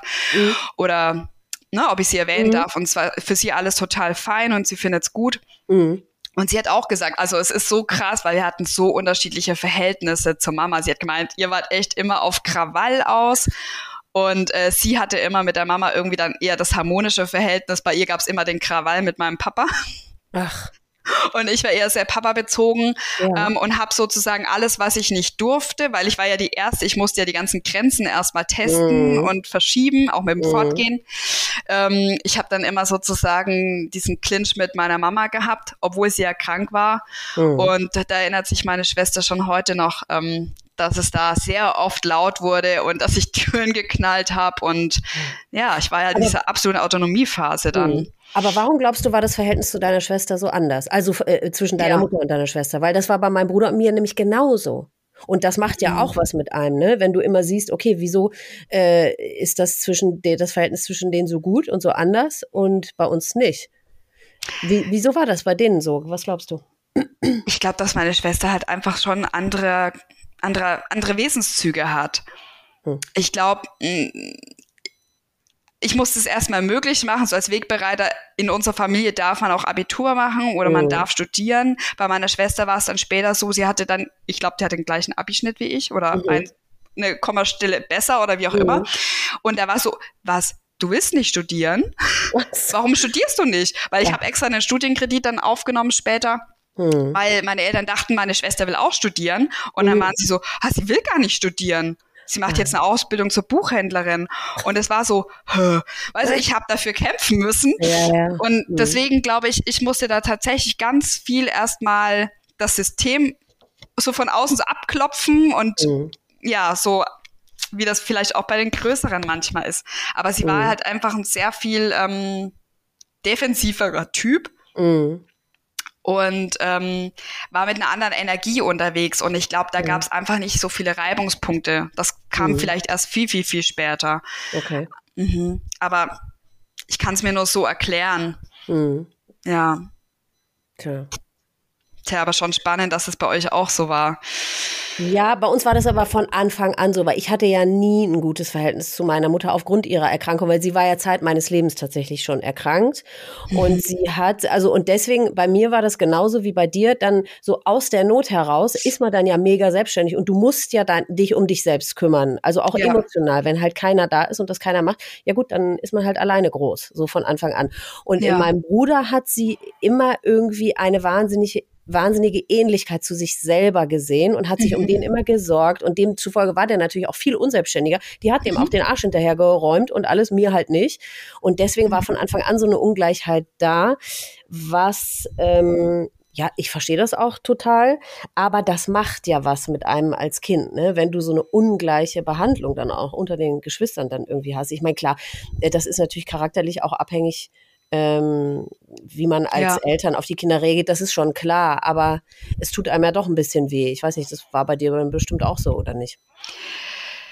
Mm, ich glaube, ich habe es nicht so empfunden, aber ich mhm. glaube, dass die gleichen Gründe wahrscheinlich vorlagen, ja. Mhm. Also auch mein Vater bis heute, ähm, manchmal verwechselt er meine Mutter und meine Schwester. Also, ähm, dass, dass er, wie soll ich ihn sagen? Also ich glaube, er sieht da eine krasse Ähnlichkeit vom Typ mhm. her mhm. Ähm, und ich kann es auch ge in gewisser Weise bestätigen und ich glaube schon dadurch, dass ich halt einfach die Große war und funktionieren musste, ja, auch so genau. ne, Thema Hausaufgaben damals so, hey, jetzt halb vier, wir machen Hausaufgaben. Ja. Mhm. Für mich hat's ja keiner übernommen oder gemacht. Ja. Und meine Schwester hatte da natürlich vielleicht in dem Moment die komfortablere Ausgangsposition, mhm. aber gleichzeitig, ich, ich glaube nicht, dass es für sie einfacher war, weil es mhm. ist ja auch trotzdem, ja, wie soll ich sagen, ich glaube, wir hatten es beide schwer auf unsere ja. Art und Weise. Ich habe das, ich habe das nicht so ungleich wahrgenommen mit der Behandlung. Mhm. Meine Schwester hatte, war sehr stark mit ihrer besten Freundin, die auch direkt nebenan gewohnt hat und oh, war dann ganz viel drüben. Also das war so für sie so ihr Refugium. Schön. Ich war eher eifersüchtig, dass sie so eine ganz enge beste Freundin hatte, dann die Jahre, die, mhm. wo sie einfach rübergehen konnte. Und dann war ja. sie da einfach auch ein paar Stunden. Mhm. Und ich glaube, das war eher so ein Thema und ähm, wo wir dann einfach auch eine Zeit lang gar nicht so viel eng engen, mhm. wirklichen Kontakt hatten, so wie wir ihn mhm. jetzt wieder haben. Okay. Mm, kam aber eher das daher, weil meine mhm. Freunde waren dann eher in der Stadt, eine Freundin war weggezogen aus dem mhm. Ort und ähm, ich hatte zwar auch in der Nachbarschaft Freunde, aber halt nicht so diese enge Bezugsperson, mhm. wo man mhm. sagt, ey, ich gehe da rüber und hier ja. ist irgendwie die Welt in Ordnung für ja, mich. Ja, genau. Mhm. Ähm, ja, aber es ist, es ist definitiv schon irgendwie so, dass ähm, mir das aufgefallen ist und ich habe, mhm. glaube ich, aber auch verstanden, woran es liegt. Also ja. wir sind zum Beispiel mal ins Einkaufszentrum gefahren oder so und wenn ich halt wissen wollte, wo hängen die Hosen, dann habe ich einfach die Einkäuferin gefragt. Und dann ja. war das genauso bei meiner Schwester. Habe ich gesagt, ja, frag doch die Einkäuferin. Nee, ich trau mich nicht, frag du. Mhm. Deswegen war das halt von da, mir war schon immer klar, sie ist da einfach viel schüchterner und mhm. selbst, unselbstständiger aufgrund des Alters oder ihrer Rolle und deswegen habe ich das ähm, zumindest zu dem Zeitpunkt dann einfach auch gar nicht so persönlich genommen. Mhm. Und es war, ja. glaube ich, auch gut für unser Verhältnis damals. Mhm. Ja, ja, bestimmt. Das glaube ich auch. Mhm. Ja. Wie ging das dann, die, die Krankheitsgeschichte mit deiner Mutter weiter? Also blieb, ja gut, es war, du hast gesagt, in so Wellenbewegungen, aber gab es dann irgendwann eine merkliche Verschlechterung? Muss es ja gegeben haben, dann wahrscheinlich, ne? Ja. Ähm, also das war dann wirklich sehr, sehr viel später. Mm, das ist wirklich immer in diesem Auf und Ab geblieben über so viele Jahre, dass es mhm. insgesamt, sage ich mal, fast zwölf Jahre waren. Und auch irgendwie, wie soll ich sagen, also das Verhältnis wurde zum Teil nicht mehr besser. Denn selbst als ich dann zum Studium weg war und heimkam, war ich für meine Mama oft wie so ein Eindringling. Ne? Also ich kam dann an und dann hat sie gemeint und dann, dann mit meinem Charakter kam ich so ins Haus geplatzt und habe dann irgendwie ich, ich glaube, sie hat mich manchmal so ein bisschen als Bedrohung oder als Konkurrenz wahrgenommen. Mhm. Deswegen, also es ist oft so ein bisschen eskaliert, dass ich dachte, okay, zwei Tage zu Hause sind gut, aber länger ist auch nicht gesund für uns. Okay. Meine Schwester hatte das Thema ja nicht. Die hatte mhm. während der Ausbildung noch länger zu Hause gewohnt. Mhm. Aber für mich war es dann irgendwann so, ich hatte dann meinen Partner, also damals einen Partner gehabt, mhm. ähm, der hatte sich dann in Freiburg beworben. Das heißt, es ist ja jetzt von, von im Norden von Bayern dann doch die ganz andere Ecke, weil es ist ja der letzte südlichste, südwestlichste mhm. Zipfel von Deutschland mhm. an der Grenze zur Schweiz. für mich war das dann gar nicht schlimm zu sagen, hey, ja, ich ziehe mit dir nach Freiburg und wir bauen uns mhm. da jetzt was auf, weil ich mir dachte, hey, das ist jetzt auch einfach mal ausreichend Abstand. Ja. Mhm. Und ähm, meine Eltern haben mit mir den Umzug auch gemacht und so weiter. Und ich habe dann schon echt geweint, als sie weggefahren sind mit dem großen äh, Umzugstransporter, mhm. weil ich mir dachte, boah, das ist jetzt schon echt weit. Also klar, es sind über fünfeinhalb Stunden Autofahrt einfach mhm. mal. Ähm, wir werden uns nicht mehr oft sehen und gleichzeitig war auch so ein befreiendes Gefühl, weiter weg zu sein. Das glaube ich. Mhm. Das hat erstmal gut getan. Mhm. Aber ich habe dann selber irgendwie diese ganze Geschichte ging schon so lang, dass bei mir selber dann so viel einfach nicht gut gelaufen ist und mhm. ich in Freiburg eigentlich gemerkt habe, boah, meine Beziehung ist es doch nicht. Oh, scheiße. Mhm. Voll weit weg von zu Hause von meinen alten Freunden. Mhm. Berufliche Kontakte irgendwie auch abgeschnitten, die ich mir so dort aufgebaut hatte. Mhm. Und dann ähm, ging es meiner Mutter zunehmend schlechter und ich war in Freiburg und war so weit weg und da kam dieses super schlechte Gewissen dazu, mhm. nicht vor Ort sein zu können, nicht mehr diejenige sein zu können, die auch einfach mal heimfährt. Ja. Und, ähm, und, und, und wirklich in dieser Zeit in Freiburg, ich weiß gar nicht, da war ich wahrscheinlich eineinhalb oder zwei Jahre da. Ich habe mich dann von meinem Freund getrennt damals. Mhm. Der ist dann ausgezogen der hatte dann irgendwie noch eine Fortbildung in München angefangen. Es war dann eh nur noch Wochenendbeziehung mhm. und so. Und ähm, dann war ich halt plötzlich alleine in der Wohnung, musste umziehen, weil die Wohnung war mir zu teuer, war dann so eine Einzimmerwohnung. Mhm. Und ähm, mein Papa, meine Schwester haben mir beim Umzug geholfen. Mama war total krank mit so einem Virusinfekt. Ach Gott hat aber so ein richtig süßes Paket geschickt. Ähm, das hat die total mitgenommen, dass ich alleine in Freiburg war und jetzt getrennt. Das mm. hat die mhm. so fertig gemacht, dass sie nicht helfen konnte beim Umzug. Mm. Dann kam dieses süße Paket mit irgendwelchen Leckereien und oh. Überraschungen. Es war richtig liebevoll. Mm. Ähm, aber es war für sie so schlimm, dass sie so krank war und immer wenn sie krank war, hat sie dann so einen richtigen depressiven Schub bekommen und dann ist es oft wieder schlimmer geworden. Also für sie war das Schlimmste, sie ist irgendwie krank alleine und es ist dann mhm. keiner da, der, der, für sie da ist. Und mein Vater war ja dann zwei Tage, ja, zwei ja. Nächte weg. Und wir haben halt auch zu wenig angerufen und so, weil wir dachten, okay, Mama ist halt krank. Aber dass diese psychische Komponente da so stark mit reingespielt ja. hat. Das heißt, er ist zurückgefahren und eigentlich ab da ging es so richtig bergab. Und ich habe mich mhm. dann auch wieder schlecht gefühlt. So, oh, jetzt habe ich den Papa beansprucht. Oh Mann, ey, das ist immer. Ja. Und ja, das war zu dem Zeitpunkt, da hat sie im Waldorf-Kindergarten gearbeitet und mhm. da ging es mit den krassesten Verfolgungswahn und Verschwörungstheorien oh. los. Also sie hat so richtige Psychosen entwickelt und die waren, die haben sich wirklich gewaschen gehabt. Oh. Ähm, also bis hin zu, oh, ähm, ich mache jedes Mal, wenn ich aus einer Wasserflasche trinken will, den Deckel, äh, mache eine neue Flasche auf, weil könnte ja sein, dass mich jemand vergiften will. Also ich mache jedes Mal eine neue Flasche auf, ja, ja. damit ich nicht vergiftet werde. Ja, und hat das halt irgendwie auf irgendwelche Leute projiziert. Also schon wenn sie jemand auf der Straße komisch angeschaut hat, dann stand, dann hat er auch mit unter dieser Verschwörungs, äh, in dieser Verschwörung versteckt. Also es kam mehrfach die Polizei, weil sie irgendwie Leute angerufen hat ähm, und irgendwelche Leute verdächtigt hat. Und es ging natürlich mit dem Job überhaupt nicht mehr. Ach scheiße. Und diese Psychosen haben echt dazu geführt, dass mein Vater teilweise Angst hatte, noch auf Arbeit zu fahren und ähm, ja irgendwie äh, sie eigentlich alleine zu lassen, weil ja. er hat gesagt, äh, keine Ahnung, was die anstellt. Das letzte ja, Mal genau. bin ich nach Hause gekommen und dann stand halt die Polizei vor der Haustür. Scheiße. Ähm, und weil sie irgendwie jemand gesehen hat, der sozusagen an den Bahngleisen stand und irgendwie, der hat wahrscheinlich Messungen oder irgendwas durchgeführt, mhm. keine Ahnung aber das war für sie so verdächtig, dass da jemand bei den Bahngleisen steht und ne, sie hat sich da wahrscheinlich vorgestellt, da will jemand den Zug entgleisen lassen. Also sie hat überall Horrorszenarien gesehen. Oh Gott.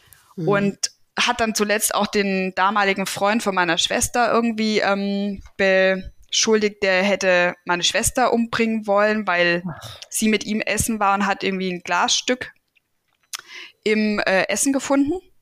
Also da war ich ja dabei an dem ja. Abend. Das war noch vor mhm. meiner Trennung, aber auch da hat man gesehen, da ging das schon los ein paar Wochen vorher. Mhm. Wo ich meinte, ja, wie meinst du das jetzt? Naja, wahrscheinlich hat er ähm, diese Glassplitter in das Essen rein. Ich so, ja, mitten im Restaurant oder wie? Was glaubst du eigentlich? Und ja. da haben wir schon gemerkt, es geht in eine ganz, ganz, ganz seltsame Richtung. Mhm. Ja, und habt aber, ihr, ist irgendwas, ähm, also habt ihr irgendwas getan? Hat sie irgendwas getan dagegen, dafür? Ich um muss ihr jetzt zu helfen, um das zu verbessern? Also andere Medikamente oder nochmal in eine Klinik oder keine Ahnung was. Es war, also ich war ja wirklich in Freiburg Ja, ziemlich ja. weit weg, als ich frisch Mhm. getrennt hatte. Ich war ein paar Mal zu Hause, da habe ich eben diese Gespräche geführt, wo ich dachte, Mama, Mama, das, das, das ergibt alles keinen Sinn. Mhm. Ich habe auch zu Papa gesagt, irgendwie, wir müssen was machen. Ja. Die war natürlich auch beim Arzt. Medikamente hat sie dann auch bekommen. Mhm. Okay. Ähm, ich überlege gerade, wie war das zeitlich alles? Das ging alles relativ schnell. Also es waren ziemlich heftige Monate. Mhm. Und eigentlich war das wirklich eine Gefahr, dass sie auf freiem Fuß war. Ich habe dann, ähm, ja, das war eigentlich schlimm, weil mein Papa hat, ähm, der hat dann irgendwann erzählt, dass sie so Verfolgungswahn hat, dass sie mit dem Messer und am Kopfkissen schläft. Boah, ja eben. Irgendwann wird das ja auch gefährlich, auch für Ja. andere und Ja. für sie selbst. Und ja, das glaube ich. Ja, Boah. das wurde wirklich super gefährlich. Und als er mir das erzählt hatte, ich war gerade frisch getrennt, alleine in meiner Wohnung, Mhm. da konnte ich nicht mehr schlafen. Das heißt, ich habe dann wochenlang nicht mehr schlafen können Mhm. und bin echt fast durchgedreht vor Sorge. Das glaube ich. Ähm, also ich habe es echt, ja, ich weiß auch nicht.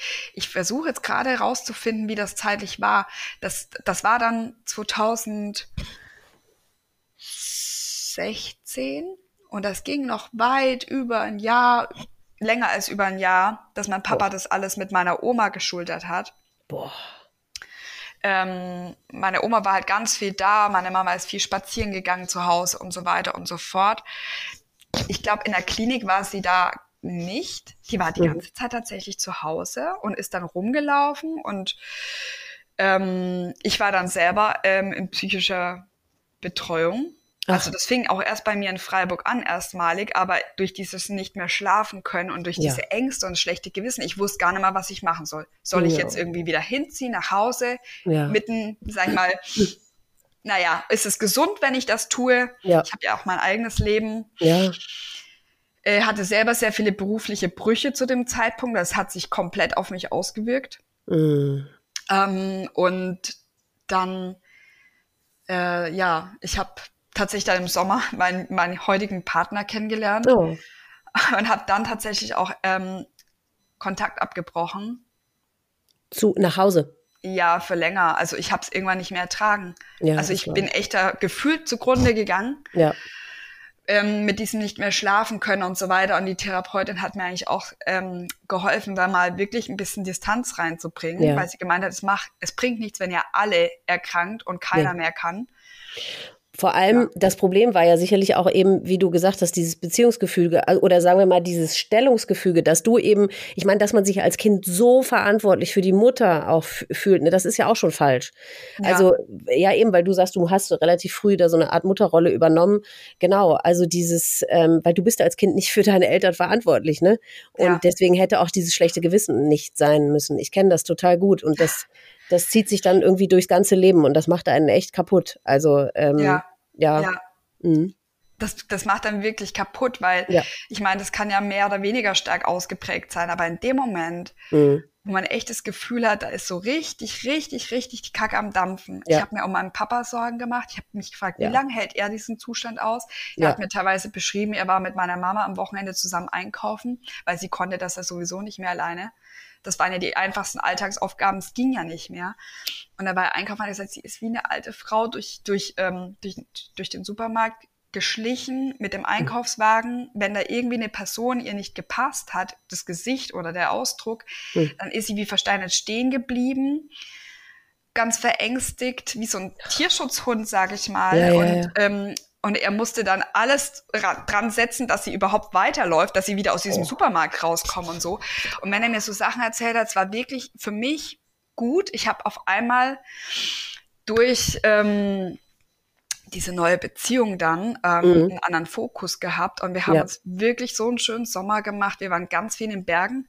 Mhm. Und ich habe mich natürlich immer schlecht gefühlt und dachte mir so, wow, Ja. was mache ich jetzt? Ich mache jetzt eine Watzmann-Überquerung mit Klettersteig-Set und so, aber ich habe das gebraucht, um eigentlich gefühlt, Am Leben zu bleiben. ja, Ja. Ja, seelisch zu überleben einfach, natürlich, ja klar. Mhm. ja, Ja, das glaube ich. Aber Boah, das, ja, da kommt man gar nicht raus. Man ist dieses, man ist wie zwei Personen, ne? Dieses schlechte Gewissen, dieses Schuldgefühl, dieses Verantwortungsgefühl. Auf der anderen Seite, ja, man muss ja selber überleben. Man muss ja selber auf sich achten und sein eigenes Leben leben. Und das geht nicht überein, ne? Das ist wirklich ganz, ganz schlimm. Ja, es ist mhm. total heftig, weil ja. man hat ja dann selber irgendwie einen Job. Also das eine ja. ist ja Schule, klar, ja. das ist halt grundsteinlegend für spätere Leben. Mhm. Aber hat man dann einen Job und schläft einfach nicht mehr aufgrund von Sorge, ja. Ähm, die man ja, eigentlich gar nicht haben sollte. Die sollte, also ich meine, natürlich ja, sorgt man sich ja. um seine Eltern, aber das ist ja in einem Ausmaß, wie, äh, ja eben, da sind die Rollen einfach vertauscht. Also ähm, ja. Total. Und ähm. ich meine, ich habe dann auch gedacht, ja, okay, also wenn ich jetzt so weitermache, dann, dann werde ich genauso wie sie. Weißt ja. du, und dann habe ich einen Abbruch nach dem anderen. Ich war einfach halt doppelt belastet. Ja. Also Stress auf Arbeit plus mhm. das im Hintergrund plus schlechter Schlaf führt ja. halt einfach dazu, dass man halt weniger resilient und, und ähm, ja, ja belastungsfähig ist. Ja, ja, ja, total. Also, oh Gott. Ja, mhm. das war einfach so eine harte Zeit und ich glaube, obwohl ich halt dann keinen Kontakt hatte, mhm. war es für mich die schlimmste Zeit, weil ich halt was die Selbstwirksamkeit anging, hatte ich das Gefühl, ich trage ja überhaupt nichts dazu bei, dass es meiner Mama oder meiner Familie besser geht. Im Gegenteil, du verpisst dich schön, äh, ja. kümmerst dich nur um dich selbst und äh, ja. nach außen hin sieht es so aus, als wäre es ja. dir scheißegal, was da zu Hause los ist. Ja, ich weiß, ja, furchtbar. Ja. Und das war so schwierig für mich, schwer für mich auszuhalten, auch gegenüber meiner Familie oder zum Beispiel meiner Tante, hm. die halt, sage ich mal, so eineinhalb Stunden Vater, die immer mal wieder auch zu Besuch kam und so.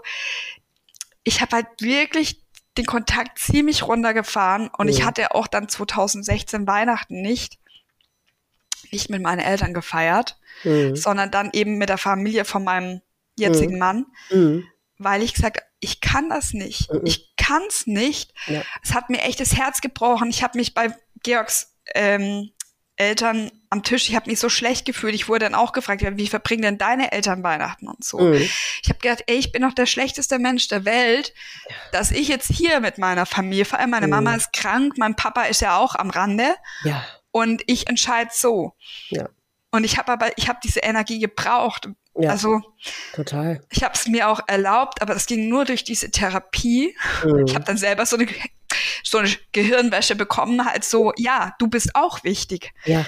Laura. Und genau. jetzt musst du schauen, dass du irgendwie ähm, ja. nicht selber durchdrehst. Ja, eben, und, dass du über Wasser bleibst, ja. Ja. Mhm. Und deswegen war das irgendwie auch alles im Rückblick betrachtet richtig und wichtig, weil wir ja. haben uns in diesem Jahr eine sehr, sehr gesunde Beziehung aufgebaut. Mhm. Und das war ja auch das, was ich dann gebraucht habe für alles, was ja. dann später noch kam. Ja, ja. Tja, ja. hat das Schicksal dir da rechtzeitig jemanden an die Seite gestellt. Ja, mhm. ja, durch wirklich, ja, Zufälle. Mhm. Und es war wieder ja. Klettern, es war so wieder das verbindende Glied. Ich war in der oh. Kletterhalle und, und ähm, ja. War ja. kein Zufall. ja. Es war tatsächlich ähm, gut, weil mit ihm habe ich die Akkus auf, ja. aufladen können. Ja die ich dann halt im nächsten Jahr gebraucht habe. Ja, genau. Ja, wie war, wie, was, wie ging das Jahr dann weiter? Ja, es war dann halt Weihnachten, Silvester rum, 2016, mhm. eben das erste Mal nicht gemeinsam gefeiert. Mhm. Ähm, wir haben uns irgendwie. Was ja, entschuldige, dass ich da eingreife, was ja. ja sowieso, also ich meine, du warst ja jetzt auch nicht mehr zwölf, ne? Also nee. da, man, sowieso, selbst wenn alles super gut in Ordnung gewesen wäre, wäre das ja dein absolut gutes Recht, in dem Alter schon lange alleine ja. zu feiern, ne? Ja. Aber ja, durch dieses, wie man so groß geworden ist und immer dieses Verantwortungsgefühl und ich muss mich kümmern und ich muss hier Struktur, äh, die Struktur beibehalten und so, ja, fühlt man sich einfach irgendwie in der Verpflichtung, ja. Mhm. Ja, und ich meine, ich kenne ja auch viele in meinem Umfeld, die jetzt auch mit Anfang 30, je nachdem wie lang oder fest sie liiert sind, teilweise trotzdem sich noch aufteilen oder auf jeden Fall dann beide Familien besuchen oder es irgendwie möglich machen. Und ähm, auch wenn ich vorher eine Partnerschaft hatte, es war schon irgendwie klar, man feiert bei dem einen oder dem anderen und wechselt mhm. dann am anderen Tag. Also das so gar nicht. Hm. Hm. Wir haben uns dann irgendwie nach Weihnachten gesehen, also die kamen dann tatsächlich hergefahren, wir waren auch zusammen wandern. Mhm. Ähm, das heißt, es war schon so ein Kontakt da. Ähm, aber es war schon auch irgendwie, glaube ich, eine Botschaft von mir. Mhm. Und es war dann, 2017, also das Frühjahr ging so weiter mit den Psychosen. Es wurde halt mhm. schon irgendwie gefühlt immer heikler. Ich hatte sehr wenig Kontakt und ähm, habe dann, ähm, ja, also ich habe ähm, von meinem Vater eine Nachricht bekommen per, ich glaube, SMS oder WhatsApp, ich weiß mhm. nicht mehr, was es war. Ähm, wir müssen telefonieren. Oh Gott. Ja, und ähm, dann hat er gesagt, meine Mama ist jetzt gerade in der Klinik, sie hat einen Selbstmordversuch hinter sich, ähm, sie hat ihn überlebt und ob ich denn demnächst heimkommen könnte. Oh Gott. Ja. Hast du mit sowas jeweils gerechnet? War das Eigentlich mal Thema vorher? All Jahre habe ich damit gerechnet, dass ja? sowas sein kann, ja. Aber ich glaube in der, in der letzten Konsequenz nicht, weil mhm. eigentlich hat sich das immer so meiner Vorstellungskraft entzogen. Ja. Ähm, und, und, als ich das dann erfahren habe, das war für mich so, äh, pff, eigentlich das, was ich dachte, was nie eintreten wird. Also ich war immer bis zuletzt, ich war felsenfest überzeugt, meine Mama wird gesund werden. Mhm. Also die Hoffnung war wirklich bis zuletzt da. Die wird gesund werden, die wird genauso werden wie ganz früher, obwohl es ja schon 14 Jahre ging. Aber in meiner Vorstellungskraft gab es gar keine andere. Ja, genau.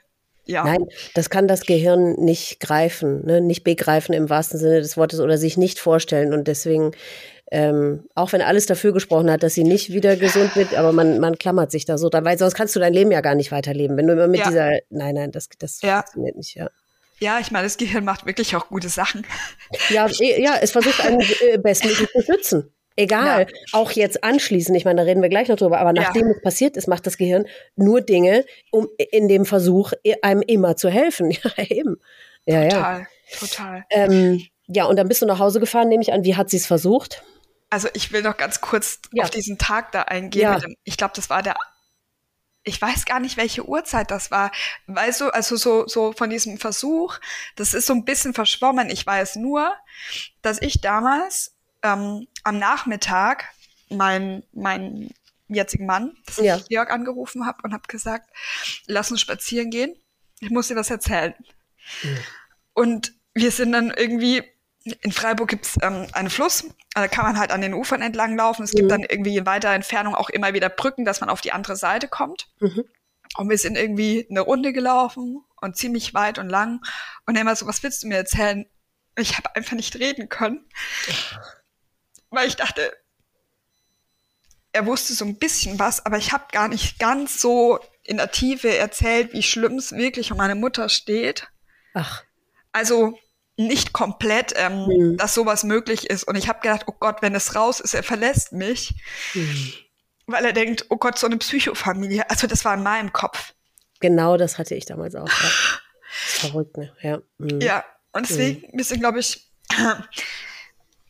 ich glaube, wir sind eineinhalb Stunden gelaufen. Mhm. Und ich habe irgendwie so in der Minute einen Satz oder ein, ein mhm. Wort rausbekommen, bis es irgendwann ausgesprochen war. Und dann hat, dann hat er gesagt, oh, oh Gott, und wo ist sie jetzt? Und dann habe ich gesagt, ja, sie ist jetzt in der Klinik. Hm. Sie ist jetzt gerade sicher. Und dann hat er gemeint, komm, wir laden deinen Papa und deine Schwester ein zu uns nach Freiburg und dann machen wir für die eine richtig schöne Woche. Ich nehme mir Urlaub, ich gehe mit deinem Papa Radfahren und du kannst oh. mit deiner Schwester was. Und ich so, stopp, halt, halt. Oh. Das war so der pure Aktionismus, war so ja. süß und ich habe gesagt, aber das ist nicht das, was wir gerade brauchen. Mm, aber süß, toll, aus dieser Hilflosigkeit, ja. aber trotzdem schön reagiert, ja, ja. Ja, schön ja. reagiert und ich habe dann gemeint, keine Ahnung, ich, ich möchte jetzt nach Hause fahren, fährst du mit mir mit? Und ich glaube, die brauchen jetzt einfach hier und, und ohne groß irgendwelche Ziele einfach nur da sein, miteinander mhm. sein und reden. Und ich will meine Mama besuchen. Und das haben wir dann auch so gemacht. Ja. Und ähm, ja, also Georg konnte ganz toll auch mit meinem Papa, mit meiner Schwester reden. Die haben ihn jetzt nicht als ähm, Eindringling irgendwie wahrgenommen, sondern mhm. das war irgendwie sehr harmonisch. Mhm. Ähm, dass wir da zu zweit ankamen. Ich war da am Anfang sehr unsicher, ob das alles zu intim wäre. Mhm. Ähm, aber ich hätte, glaube ich, auch nicht alleine Auto fahren wollen. Boah, nee. Diese mhm. fünfeinhalb Stunden. Oh Gott, ja. Ja, und dann war das tatsächlich so, ähm, dass die dann im Biergarten zu dritt waren und ich bin von dort dann sozusagen in die Klinik gefahren und durfte meine Mama so eineinhalb Stunden sehen. Sie durfte auch spazieren gehen, also wir mussten nicht im Zimmer bleiben. Ähm, wir konnten dann draußen auch eine Runde drehen und ich habe dann auch gemeint, ja, Mama, warum? Ja, wie, aber wie, äh, äh, wie war überhaupt der erste Moment, als du sie gesehen hast? Wie, wie hat sie auf dich reagiert? Wie hast du auf sie reagiert? Wie, das ist ja, also ich meine natürlich unfassbar furchtbar, was da passiert ist, aber sie lebt. Und dann will man doch, ich weiß nicht, wie bist du mit, wie hast du auf sie reagiert? Äh, ich habe halt losgeweint und habe sie einfach in die ja. Arme geschlossen. Ich war einfach ja. froh, dass sie vor mir steht ja. und dass ich sie in die Arme nehmen kann, weil das war ja tatsächlich ab dem Moment für mich erstmal da so, boah, wie, wie, was für ein Geschenk eigentlich, dass ich sie überhaupt noch in die Arme nehmen kann. Genau. Also genau. sie hatte, sie hatte sich mit einer Überdosis Tabletten das Leben mhm. nehmen wollen. Mhm. Und ähm, ich glaube, mein Papa hat sie so gefunden im Bett mhm. und ähm, der Helikopter hat sie geholt und sie, mhm. man konnte ihr den Magen auspumpen. So, das okay. heißt, es war wahrscheinlich sowieso nicht ausreichend von der Dosis. Okay. Und äh, damals gab es den Abschiedsbrief sozusagen, sie will sozusagen uns nicht weiter zur Last fallen und auch meinem Vater nicht weiter zur Last fallen. Mhm. Das heißt, es war schon auch geplant, aber ja. ich weiß nicht, also die, die Dosis hätte nicht ausgereicht und, und trotzdem, das war natürlich so ein krasser Hilferuf, beziehungsweise ja. so ein Drang nach, ich erlöse mich, aber euch ja. auch alle. Ja, genau. Ähm, und ich so, Mama, aber wir sind doch froh, dass du da bist und du fällst uns nicht zur Last. Und natürlich ja also dadurch, dass ich ja Abstand genommen habe, so richtig ehrlich ist es natürlich auch nicht, dass sie nicht zur Last fällt und das wusste sie auch. Ja. Aber ich habe gesagt, sie soll mit uns reden, wenn sie das Gefühl hat, das geht irgendwie nicht mehr, ja, dass wir einfach intervenieren können, dass wir helfen können, dass wir Hilfe rufen können. Hat sie meint, ja. ja, aber ich wüsste nicht, wie es halt ist und ja, mhm. also für sie war der Schmerz größer, den sie uns die ganze Zeit zufügt, als dass sie ja, halt nicht mehr da ist. Und wir haben da echt geredet, aber ich, ähm, es hat sich alles so, ich habe mich gefühlt wie in einem Film. Das war so surreal, dieses mhm. Gespräch, mhm. weil wir saßen da in der Sonne auf einer Bank, es war friedlich. Mhm. Und ich dachte mir, ja, aber ich kann nicht in deinen Kopf reinschauen. Nee, vor allem, du kannst auch nicht in ihren Kopf vordringen. Das ja. ist ja auch noch das Problem. Also du hast die Dinge gesagt, die du gesagt hast, aber die sind ja bei ihr gar nicht angekommen. Weil die, die sind, ne, die sind so erkrankt, dass sie wirklich eben der Meinung sind, nein, nein, es ist alles besser, wenn ich nicht hier bin. Ne? Ja, ja, mhm. ja. Das heißt, genau, so hatte ich auch den Eindruck. Ja. Ich meine, natürlich war das ein schönes Gespräch und mhm. ähm, ich hatte auch das Gefühl, dass sie hat mir auch irgendwie verziehen, dass ich irgendwie Abstand genommen hatte und so und mhm. also ich habe es als sehr, sehr schön empfunden. Es war sehr hell. Also ja ich glaube tatsächlich, dass die Sonne geschienen haben muss. Es war, mhm. es war schön und gleichzeitig musste ich ja dann wieder gehen nach eineinhalb Stunden und mhm. ich wusste auch, mein Leben ist in Freiburg. Mhm. Mein Partner, mein Job ist in Freiburg. Also ich werde wieder fahren und wer weiß, ja. wann ich sie das nächste Mal sehe und was alles passieren kann. Ich wusste ab dem Moment, was möglich ist. Ja, genau. Und Nochmal eine ganz andere Dimension, als man das vorher immer so ja, ja. Äh, beurteilt hat, ne? Ja. ja. Mhm. definitiv. Und sie war da auch länger ähm, in der geschlossenen ähm, Psychiatrie, ist dann irgendwann wieder rausgekommen. Ich glaube, sie war dann auch länger in der Reha. Mhm. Das weiß ich gar nicht mehr, weil ich dann echt irgendwie versucht habe, irgendwie klarzukommen. Mhm. Äh, ich hatte gerade meinen Job gekündigt, war gerade so, äh, ja, so in den letzten Monaten meines Jobs, weil ich halt, ja, ich war einfach fertig. Mhm, ich war ja. einfach fertig. Ich wusste einfach, ey, so kann es nicht weitergehen. Ich muss ja. irgendwie was anderes machen. Mhm. Ähm, und dann war das noch in dieser Endphase von meinem alten Job eben mit ihrem ersten Versuch. Mhm. Und ich wusste, bei mir ändert sich alles. Und ich habe so richtig gemerkt, boah, ich habe doch eigentlich gar keine Kraft jetzt für einen Neuanfang. Ja. Ähm, und ich konnte auch da irgendwie nicht drüber reden. Also ich habe dann ich weiß, dass eine andere Kollegin auch gekündigt hatte und hatte ihren Abschied gefeiert und ich bin nicht erschienen. Und sie hat mir das so übel genommen, dass ich hm. da war an dem Tag in der Firma, aber gesagt hat, mir ist gerade nicht danach zu feiern. Ähm, da kam auch nie eine Rückfrage, was bei mir los ist. Und ich habe also ich habe mich da echt nicht mehr zugemutet, weil ich dachte, ich kann jetzt nicht mit diesem harten Tobak um die Ecke kommen mhm. und kann jetzt ähm, erzählen, dass meine Mama sich letzte Woche umbringen wollte oder so. Aber ganz ehrlich, also wenn die Leute so blöd sind ne, und so unsensibel und so um sich selber kreisen, warum eigentlich nicht? Also ich glaube, ja. heutzutage würde ich das machen. Ich meine, nach dem, was man alles durch hat und diese ganzen Kackerfahrungen, die man macht, ja, warum eigentlich nicht? Weil mich nervt es auch so sehr, wie die sich alle um sich selber drehen. Äh, also ich habe auch das Gefühl, bei mir wird es jeden Tag schlimmer, äh, dass alle sich nur noch um sich selbst drehen und, und denken, sie sind alleine auf der Welt. Und es müssen mhm. sich alle nach denen richten. Und man denkt immer, Alter, weißt du eigentlich gar nicht, wie beschissen das Leben in Wirklichkeit sein kann? Es, mhm. Also deswegen, ich glaube, heutzutage äh, würde ich also in, in, in deiner Situation damals hätte ich wahrscheinlich genauso reagiert, aber heute, weiß ich nicht, würde ich mir das überlegen.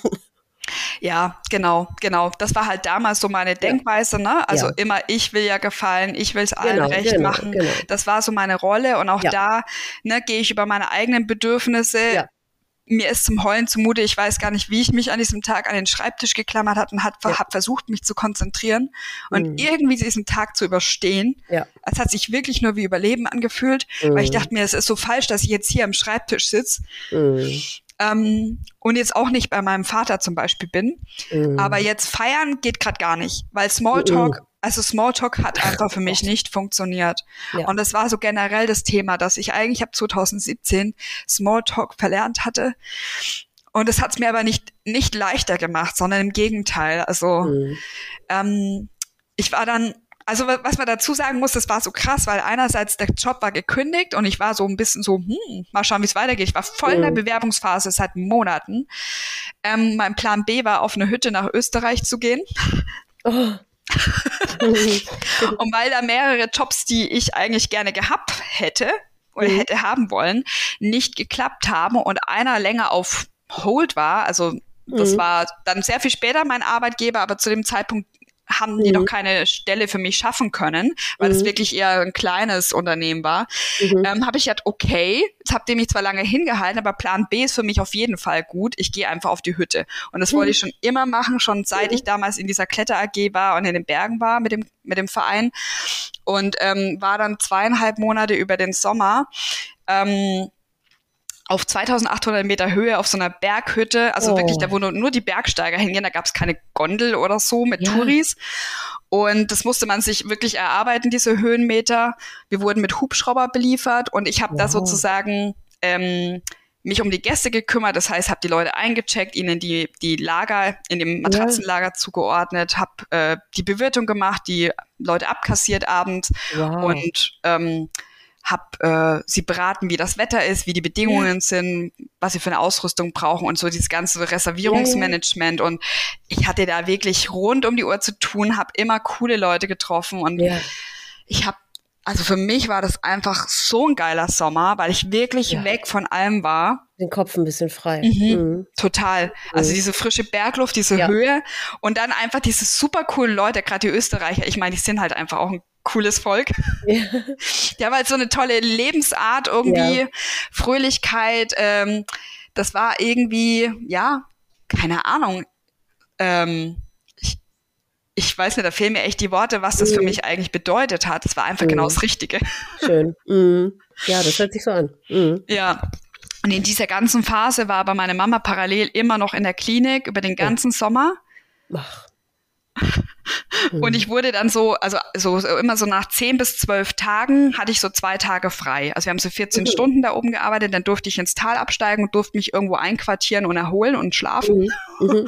und ich habe immer mhm. das Geld aus der Kasse vom Hütten, Hüttenwirt dabei gehabt, also den ganzen Umsatz von diesen zehn Tagen mhm. und habe das unten dann in der Bank eingezahlt. Und ich saß da so in einem Bus und habe dann mal meine Mama angerufen, weil ich wusste, dass sie jetzt aus der Klinik wieder raus durfte und nach Hause kam und habe dann gemeint, ja Mama, ich fahre hier gerade mit 14.000 Euro im Rucksack durch die Gegend ja. und ich habe jetzt gerade hier sozusagen Pause von der Hütte ja. und dann haben wir irgendwie getelefoniert und sie meint, ja, sie freut sich jetzt voll wieder nach Hause zum Papa zu kommen und so. Mhm.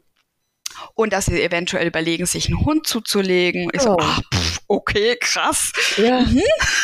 und haben da halt irgendwie telefoniert und es war irgendwie auch echt schön, weil ich da irgendwie auch wieder so einen guten ich war wieder so in meiner Mitte und mhm. dadurch ist es mir dann auch wieder leicht gefallen, dass ich sie überhaupt anrufen konnte und mit mhm. ihr so ein normales Gespräch, also relativ normales Gespräch führen konnte. Mhm. weil ich einfach, ja, in einem guten, ich war in einem guten State irgendwie. Ja, ja. Ja, dann haben die sich tatsächlich einen Tierschutzhund zugelegt. Oh. Ah, ich habe selber einen seit ja. drei Jahren. Ich weiß, wie viel Arbeit das machen kann, wenn der so ein ja. bisschen Knacks hat. Ja, das weiß ich auch. Wir haben fünf. Oh. Ja, ja. äh, ja, deswegen, Ehrlich? ich weiß wovon. Aber, aber, äh, gerade für Menschen, denen es psychisch nicht gut geht, ist es ja, gut, ist natürlich nicht eine allgemeine Empfehlung, aber kann das so heilsam sein, ne?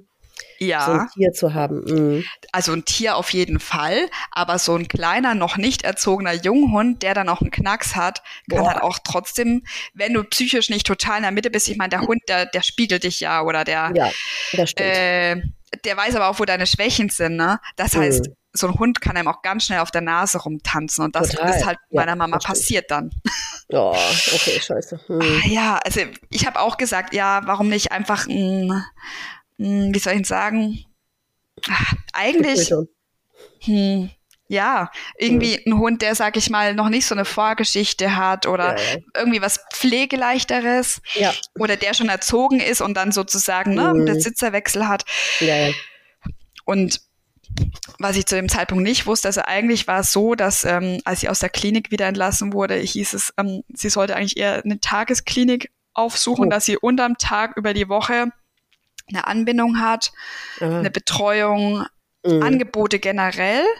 Und mhm. sie kommt sozusagen abends nach Hause und na, es ist dann mit mhm. meinem Papa zu Abend. Sie verbringen den Feierabend gemeinsam, gehen zusammen ins Bett und morgens fährt sie wie andere zum Job fahren ja wieder ja, in die ja, Klinik. Ja, mhm. Das war sozusagen die Empfehlung, auch in diesem Arztbrief, den ich dann mhm. später gefunden hatte. Mhm. Ähm, das wollte sie nicht. Und somit war sie dann wieder in diesem Trott irgendwie so, mhm. ja, ich stehe morgens auf, jetzt gehe ich mit dem Hund spazieren, dann mache ich mir meinen Mittag, dann schlafe ich. Am Nachmittag gehe ich nochmal mit dem Hund. Das heißt, sie hat sich trotzdem eine schöne Routine aufgebaut mit ganz, okay. ganz fixen Zeiten, was ihr Halt gibt. Mhm. Mit meiner Oma hat sie dann immer Karten gespielt. Da gab es so ein bestimmtes Spiel, was sie immer spielt. Mein mhm. Papa kriegt heute noch Gänsehaut, wenn er den Namen hört, weil ja, also ich auch dachte, wie kann man denn über Monate jeden Tag um dieselbe Uhrzeit dasselbe Spiel spielen wollen?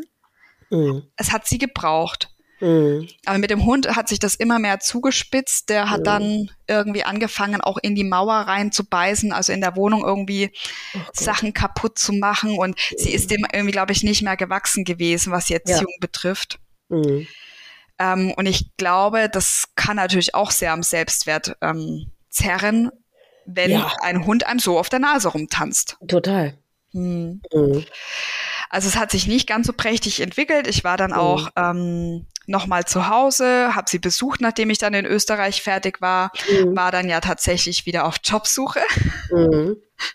Das heißt, ich war dann auch irgendwie so ein bisschen getaktet. Ich hatte auch zu dem Zeitpunkt im Sommer noch überlegt, ob ich ganz nach Österreich gehe. Also für mich war irgendwie in dieser ganzen Phase alles so, Mm, jetzt oder also ich hätte ich hatte auch Jobs ähm, oder oder Bewerbungen nach Österreich geschickt, weil ich mir mhm. das auch hätte vorstellen können, irgendwo in den Bergen zu wohnen und so. Mhm. Das heißt, mit meinem Partner war das zu dem damaligen Zeitpunkt auch so, du, ich bin in Österreich, ich habe auch Bewerbungsgespräche auf der Hütte geführt. es kann sein, dass ich halt nach Österreich ziehe, ja, dann ist es so. Okay. Ähm, mhm. Bin dann aber tatsächlich danach zurückgekommen nach Freiburg und habe mich entschieden, dass wir zusammenziehen. Also er hatte auch parallel irgendwie eine Wohnung aufgetan mhm. in Freiburg, hat gemeint, du, über Feuerwehr und so weiter, ist er bei der Freiwilligen Feuerwehr aktiv, hat gemeint, mhm. wir könnten da wirklich in eine tolle Wohnung zusammenziehen, wie mhm. sieht's aus? Und ich so, ja, machen wir. Ich komme ja. zurück, ich bewerbe mhm. mich ja. ja. Das war sozusagen unsere Sache. Mhm. Und zwischendrin war ich zu Hause, habe das halt so erlebt mit meinen Eltern, mit dem Hund, habe das schon so ein bisschen gesehen, hu, mhm. herausfordernd. Ja. Hatte aber das Gefühl, es ist alles relativ stabil. Mhm. Ähm, und ich habe dann tatsächlich angefangen, mich selbstständig, so ein bisschen mir, mir eine Selbstständigkeit aufzubauen. Ich habe dann angefangen für die Badische Zeitung zu schreiben, war dann mhm. ganz viel so auf Kulturterminen, mhm. habe mir dann immer weitere Jobs dazu kombiniert, dass ich sozusagen von mehreren Jobs leben kann. Weil mhm. das wollte ich eigentlich schon immer machen. Ja. Und dachte ich mir, okay, ich mache das jetzt. Ich kann Bewerbungen mhm. schreiben, aber so ist es auch in Ordnung. Mhm. Wir sind zusammengezogen, ich meine, das war irgendwie Anfang Oktober. Mhm. Ja. Und dann hatte ich irgendwie meiner Mama noch, ähm, wir hatten auch manchmal WhatsApp geschrieben, mhm. habe ich gemeint, du Mama, ich würde Weihnachten voll gern wirklich mit euch zusammen feiern. Genau. Mhm. Und sie hat sich voll gefreut. Mhm. Ja, das war das Letzte. Die letzte Kommunikation? Ja. Oh. Ja. Also es war eigentlich alles so schön. Mhm. Und es war, ja, es war halt November. Es war immer so diese Zeit, November, mhm. wenn der Winter losging. Ja. Und ich war, äh, ich weiß nicht, wann ich das letzte Mal vorher zu Hause war, wahrscheinlich zwei, drei Wochen vorher. Mhm. Müsste ich jetzt irgendwie nachschauen. Mhm. Aber ich weiß, dass wir darüber gesprochen hatten, dass er Weihnachten, also ich habe kommuniziert, ja. ich möchte Weihnachten mit ihnen verbringen ja. und dass es mir auch echt leid tut mit dem Jahr vorher. Und dass wir wirklich so auf so einem richtig, richtig guten mhm. Weg waren. Und ja. es war so schön, mein, mein, ja, Georg und ich, wir haben gerade uns so die Wohnung eingerichtet mhm. und bei mir fing es gerade so richtig an. Ich habe irgendwie, keine Ahnung, ich bin bei irgendeiner so Zeitschrift irgendwie einfach aufgekreuzt und habe mich beworben. Da meinte mhm. er so, ja, ich bin überqualifiziert für diese Stelle. Mhm.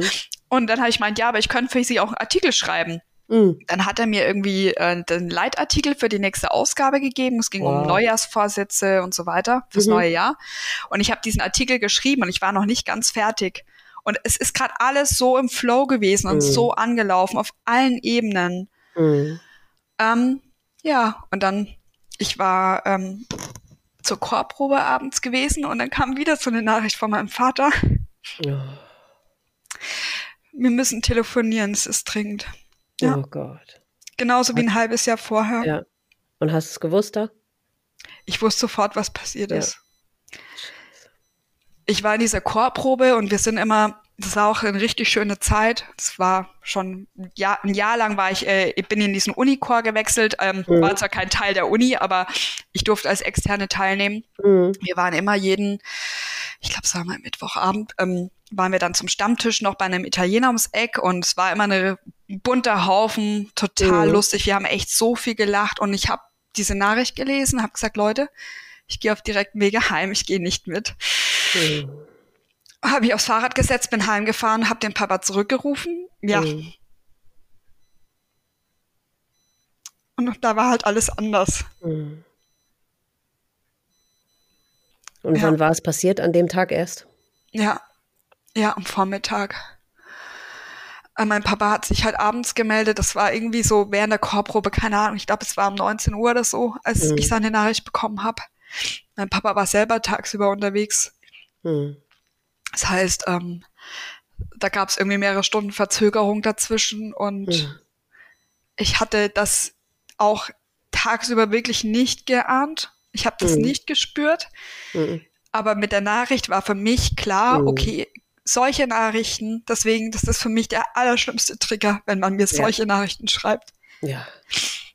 Ähm, ohne irgendwie eine Erklärung, um was ja. es geht. Mhm. Ähm, und ich wusste eben, nachdem sie es ja schon mal versucht hatte, ja. ähm, und die Nachricht dann so formuliert war, dass es entweder ein zweiter Versuch war oder mhm. dass es diesmal wirklich geklappt hat.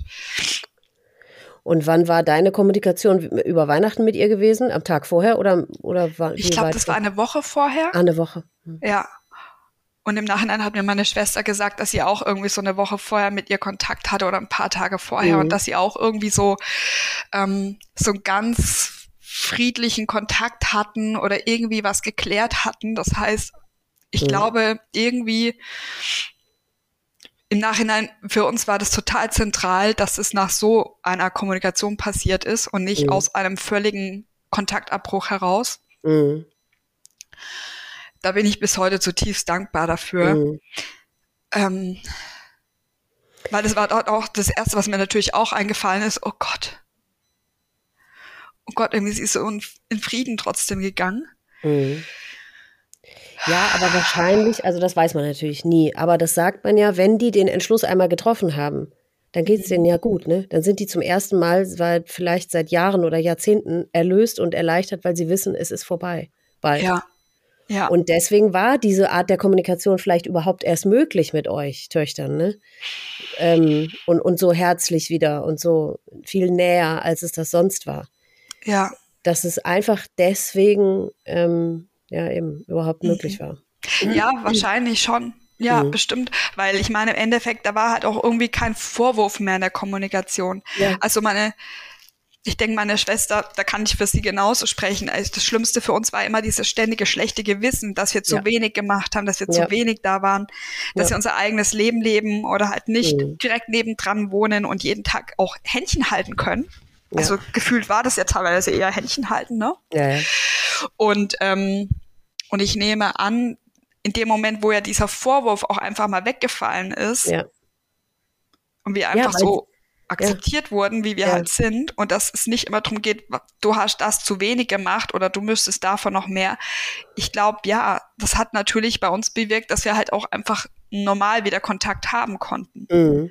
Ja, aber vielleicht hatte eben das damit zu tun, dass sie wusste ja. insgeheim schon, okay, es muss sich auch keiner mehr um mich kümmern. Das kann sein. Mhm. Das kann sein.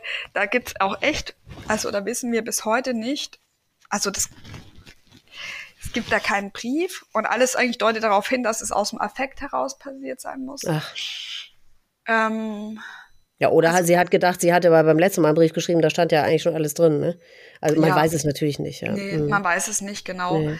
Aber ähm, ja, vielleicht, vielleicht war es einfach auch so, dass sie auf die Gelegenheit gewartet hat. Ja. Es ist klar gewesen, dass bei ja. ihr dieser November einfach, sobald das ab Ende Oktober so trist und grau wurde, mhm. ganz schlimm war. Und du hast ja vorhin gesagt, ne, also sie war ja 49. Ja. Bedeutet, also sie wusste, sie wird im Dezember 50. Und das war, glaube ich, für sie auch nochmal so ein Ding. Mhm, das kann gut sein. Mhm. Die wollten nämlich, also mein Papa und meine Mama, die sind im gleichen Jahr 50 geworden, aber mein Papa mhm. schon im April. Und die mhm. hatten für den Sommer eigentlich schon ein Jahr im Voraus, also ein Jahr bevor mein Papa 50 wurde, hatten die schon eingeladen für den doppelten 50. Geburtstag, mhm. den sie abgesagt haben. Ja. Und ich glaube, das war auch nochmal so ein Ding, diese 50. So, oh, was habe ich aus meinem Leben gemacht? Ich mhm. bin ja jetzt zeitlebens fast ständig krank gewesen irgendwie. Ja. Ne? Und dann ähm, in Kombination mit diesem Wetter. Mhm. Ich finde, ja, ich weiß nicht, mir geht's auch so. Ich finde den November auch oft keinen schönen Monat. Und ähm, mhm. ich weiß selber, dass ich gerne irgendwo, wenn es geht, irgendwo auf den Hügel fahre, wo ich denke, okay, da ist jetzt irgendwie, da kann man auch mal irgendwie wieder ein bisschen Sonne und blauen Himmel sehen oder so, wenn es möglich ist. Aber ähm, das hat ihr halt so zu schaffen gemacht, glaube ich, zu, zu, wissen, so wie, oder, oder nicht zu wissen, wie komme ich durch diesen langen Winter. Ja. Mhm. Ja, also es war, es war einfach echt, also das hat so diesen, diesen, diesen Nullpunkt für mich dargestellt. Es war einfach, es gab nur noch dieses Vorher und Nachher. Ja. Ja.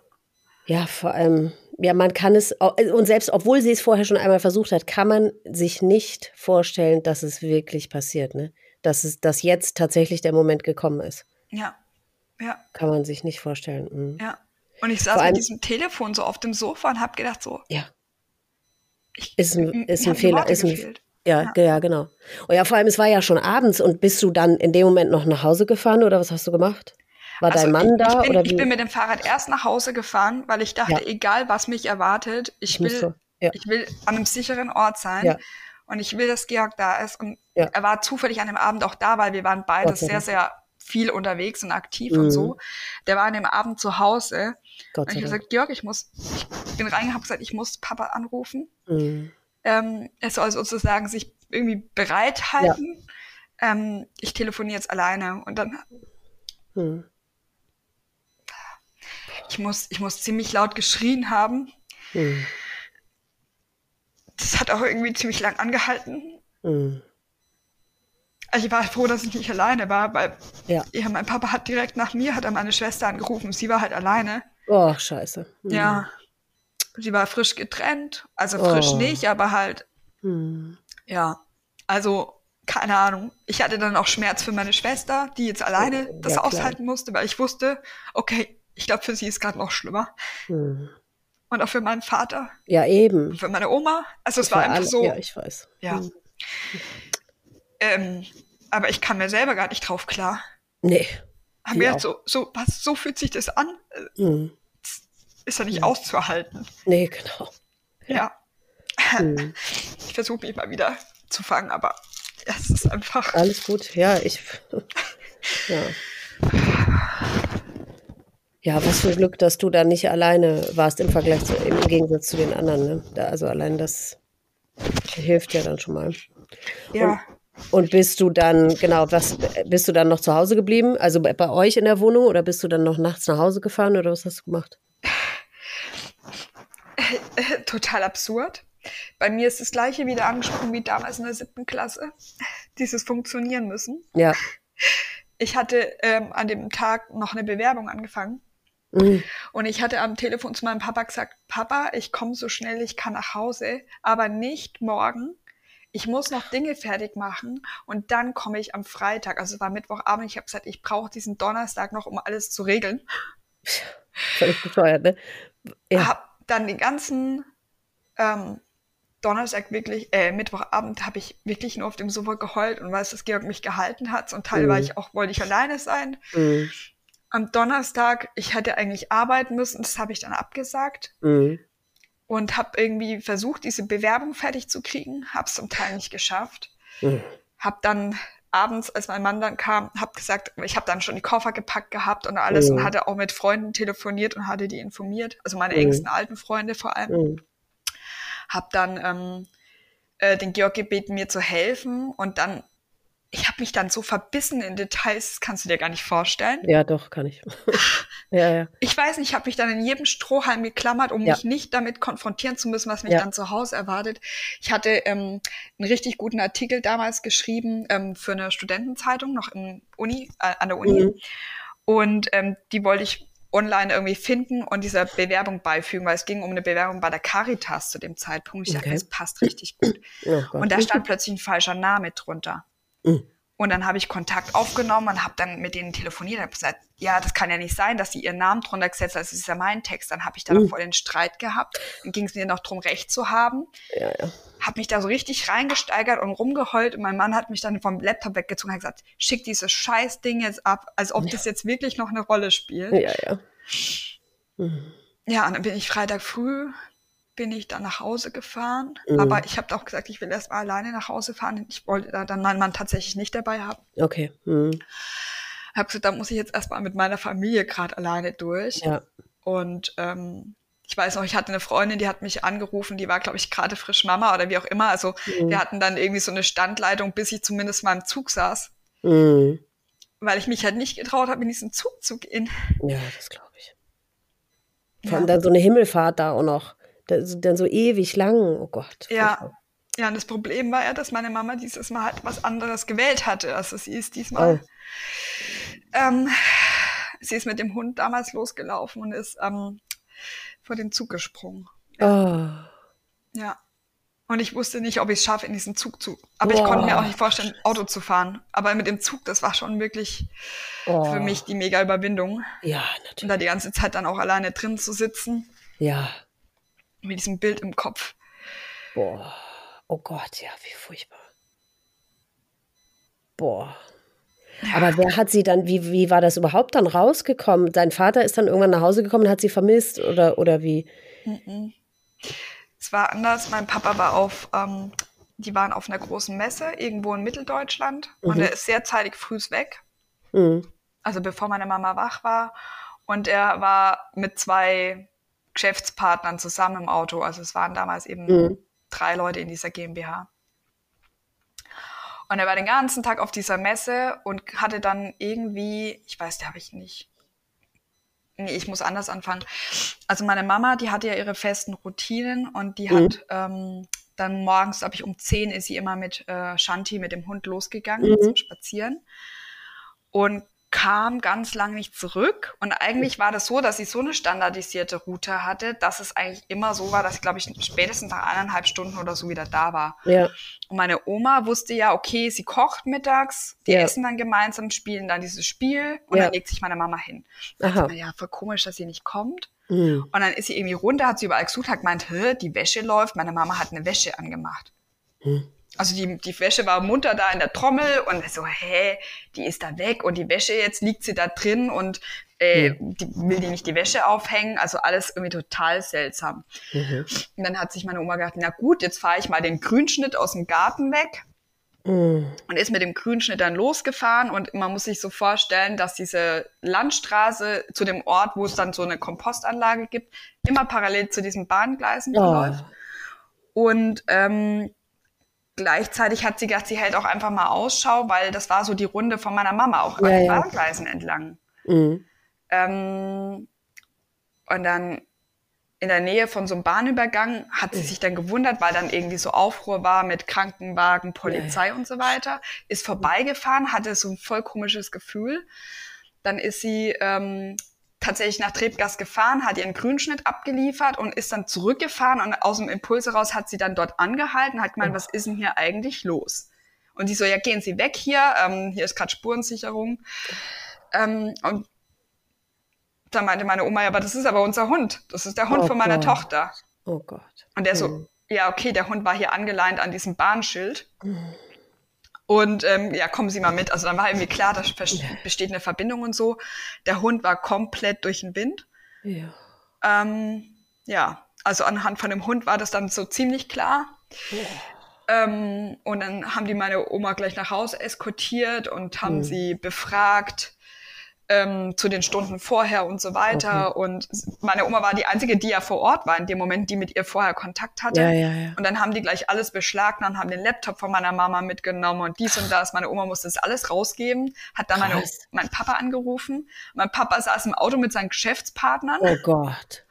Und hat gemeint, oh, okay, er kann jetzt gar nicht alleine irgendwie entscheiden und irgendwie, also der, der, war völlig überfordert, was er jetzt machen soll. Ja saß dann irgendwie, die sind dann umgekehrt. Hm. Und er saß dann irgendwie drei Stunden im Auto mit zwei, Bet ja, wie soll ich sagen, mit betroffenen Geschäftspartnern, die alle nicht ja. wussten, was sie sagen sollten. Also haben sie sich halt angeschrieben. Ja, ja. ja. Und ja, also ich glaube, eine richtig furchtbare Autofahrt für meinen Vater. Ja. Und halt, ja, nichts, was man dann sagt, ist irgendwie mhm wird dem Ganzen gerecht und gleichzeitig, aber wenn nicht geredet wird, ist es noch schlimmer gefühlt. Ja. Also mhm. er sagt bis ja, vor allem, aber als Geschäftspartner ist man sich ja auch wahrscheinlich nicht besonders nah, ne? Da ist ja alles dann irgendwie, oh Gott, ja. Ja, doch, das Verhältnis war schon gut, so. ähm, gerade auch mhm. zu dem einen, aber halt irgendwie, also da, da, da, da, da fehlen einfach die Worte, da ist ja, jeder ja. überfordert. Ja. Und es ist trotzdem nochmal ein anderes Verhältnis, weil man weiß ja auch nicht, wie verändert sich das jetzt in der Zukunft, das mhm. Verhältnis. Also mhm es ist ja nicht, dass es drei Freunde waren, die irgendwie auf nee, ein Festival gefahren sind. Von daher nee, ist es dann wieder irgendwie, da schwingt ja. ja. noch eine andere Komponente dann doch irgendwie mit. So, was bedeutet ja, ja. das jetzt für unsere GmbH? Ja, ja, klar. Boah. Ja, meine Oma, die war natürlich dann halt zu Hause komplett vor Ort aufgelöst, aber hatte halt erstmal niemanden, weil mein Vater kam dann erst abends irgendwie an. Boah. Ähm, mhm. und ja, und wie gesagt, also ich habe dann gedacht, ich muss meine Bewerbung noch am Donnerstag schreiben. Ich kam dann am Freitag und ich glaube, meine Schwester war dann schon da und die kam am Donnerstag oder sie kam auch am Freitag. Mhm. Wir hatten auch telefoniert, aber es war irgendwie, ja, irgendwie, ich weiß gar nicht, ich, ich weiß gar nicht, wie wir, was dann war. Also, mhm. es war irgendwie gefühlt, ich kann mich nur dran erinnern, wie ich diesen Anruf bekam und wie die Stunden mhm. danach waren und mhm dann ist irgendwie so gefühlt so ein ganz großes Loch. Ja. Ja. Mhm.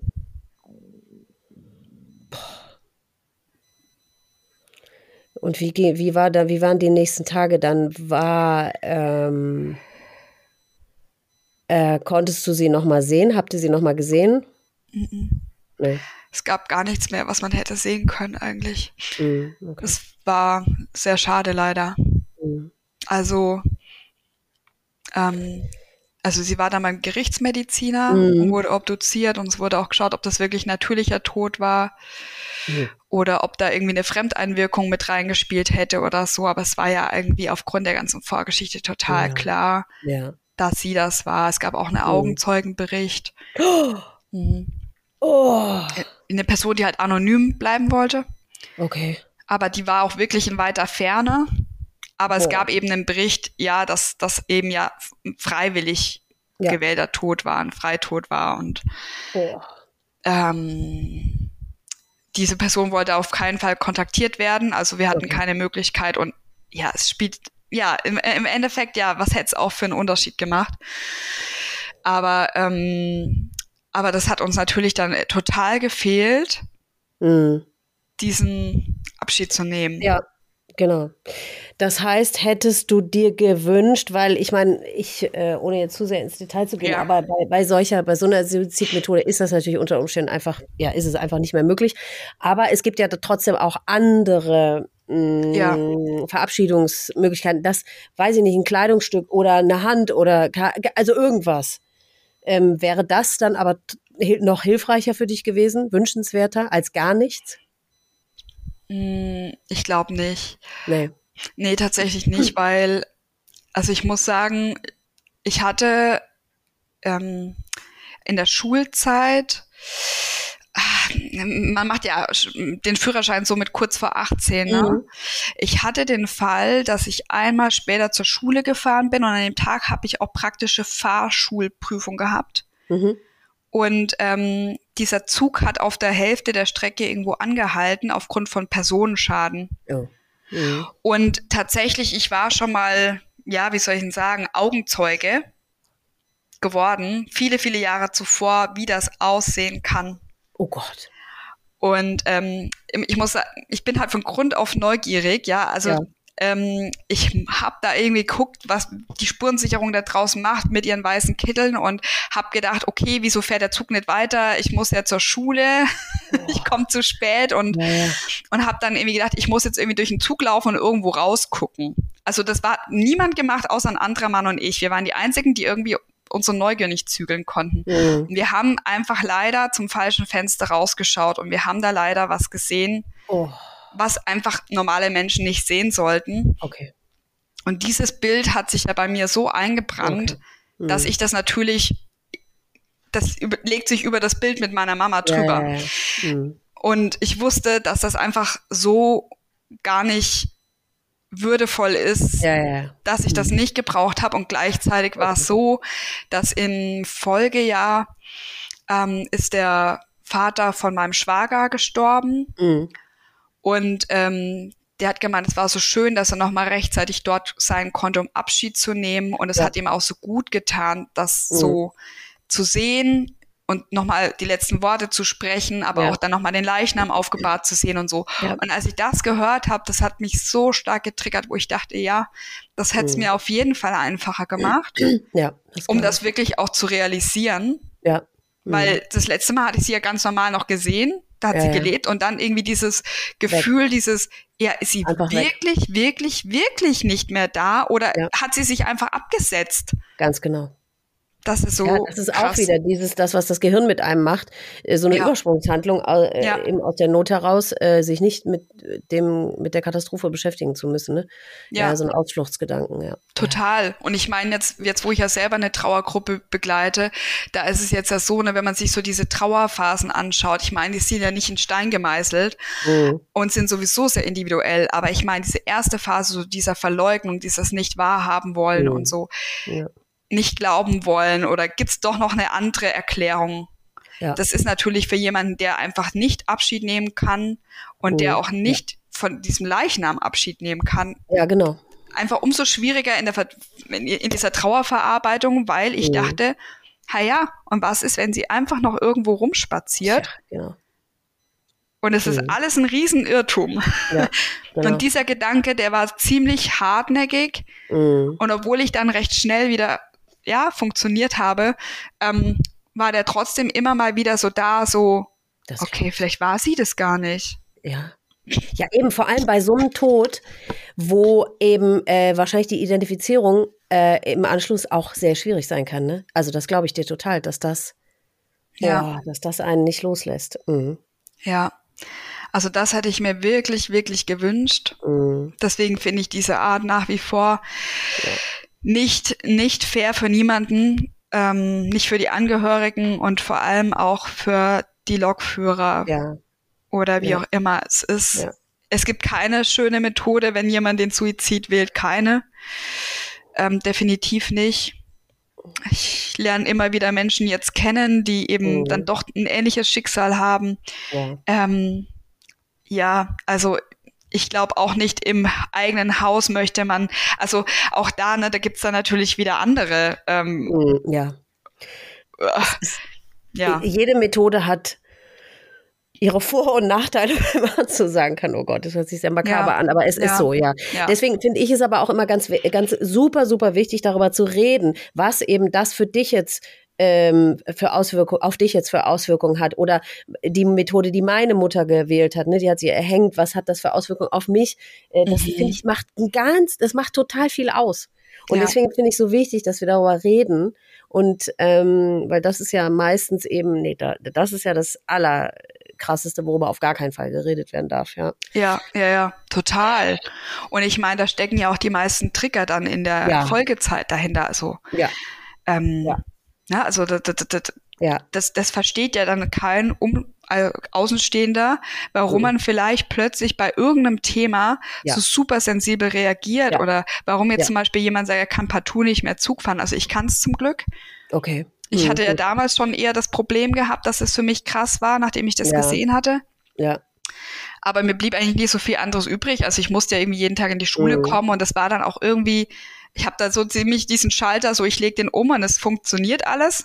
Mhm. Ähm, und nachdem ich, sage ich mal, so wie wenn man vom Pferd fällt und man steht gleich wieder auf, ja, das ist das Beste. Ja. So war es halt. Ich musste ja irgendwie heimkommen, eben ja, klar. nachdem meine Mama gestorben war und weil ich ja nicht Auto fahren konnte, war das naheliegendste einfach, dass ich in den mhm. Zug steige. Ja. Und damit war ich, sage ich mal, glaube ich, schon auch geheilt, auch wenn es echt mhm. ein Horrortrip war. Ähm, es war besser, glaube ich, als eine Phobie zu entwickeln und dann zu, das mhm. Leben lang zu sagen, ich kann keinen Zug mehr fahren. Ja, ja, klar. Was ich viel krasser fand, war, wenn ich ähm, irgendwo in der Nähe von Bahngleisen war und ein Zug zu schnell so halt ja. bei vollem Speed so vorbeirattert. Ja. Und dieses Quietschen dann auch und so, ja. das ist wirklich was, wo ich sage, das kann ich bis heute echt nicht gut ertragen. Ja. Das glaube ich, das ähm, kann ich ja. mir auch total gut verstehen, dass eben von außen, weil wenn du selber im Zug bist, ja, das ja. ist was anderes, als wenn du es von außen, dieser Bahnübergang, äh, das von außen diese Wucht und die Geschwindigkeit ja. des Zuges zu sehen und so. Ich glaube auch, dass das verstehe ich, dass dich das viel, viel mehr triggert. Mhm. Ja, ja, total.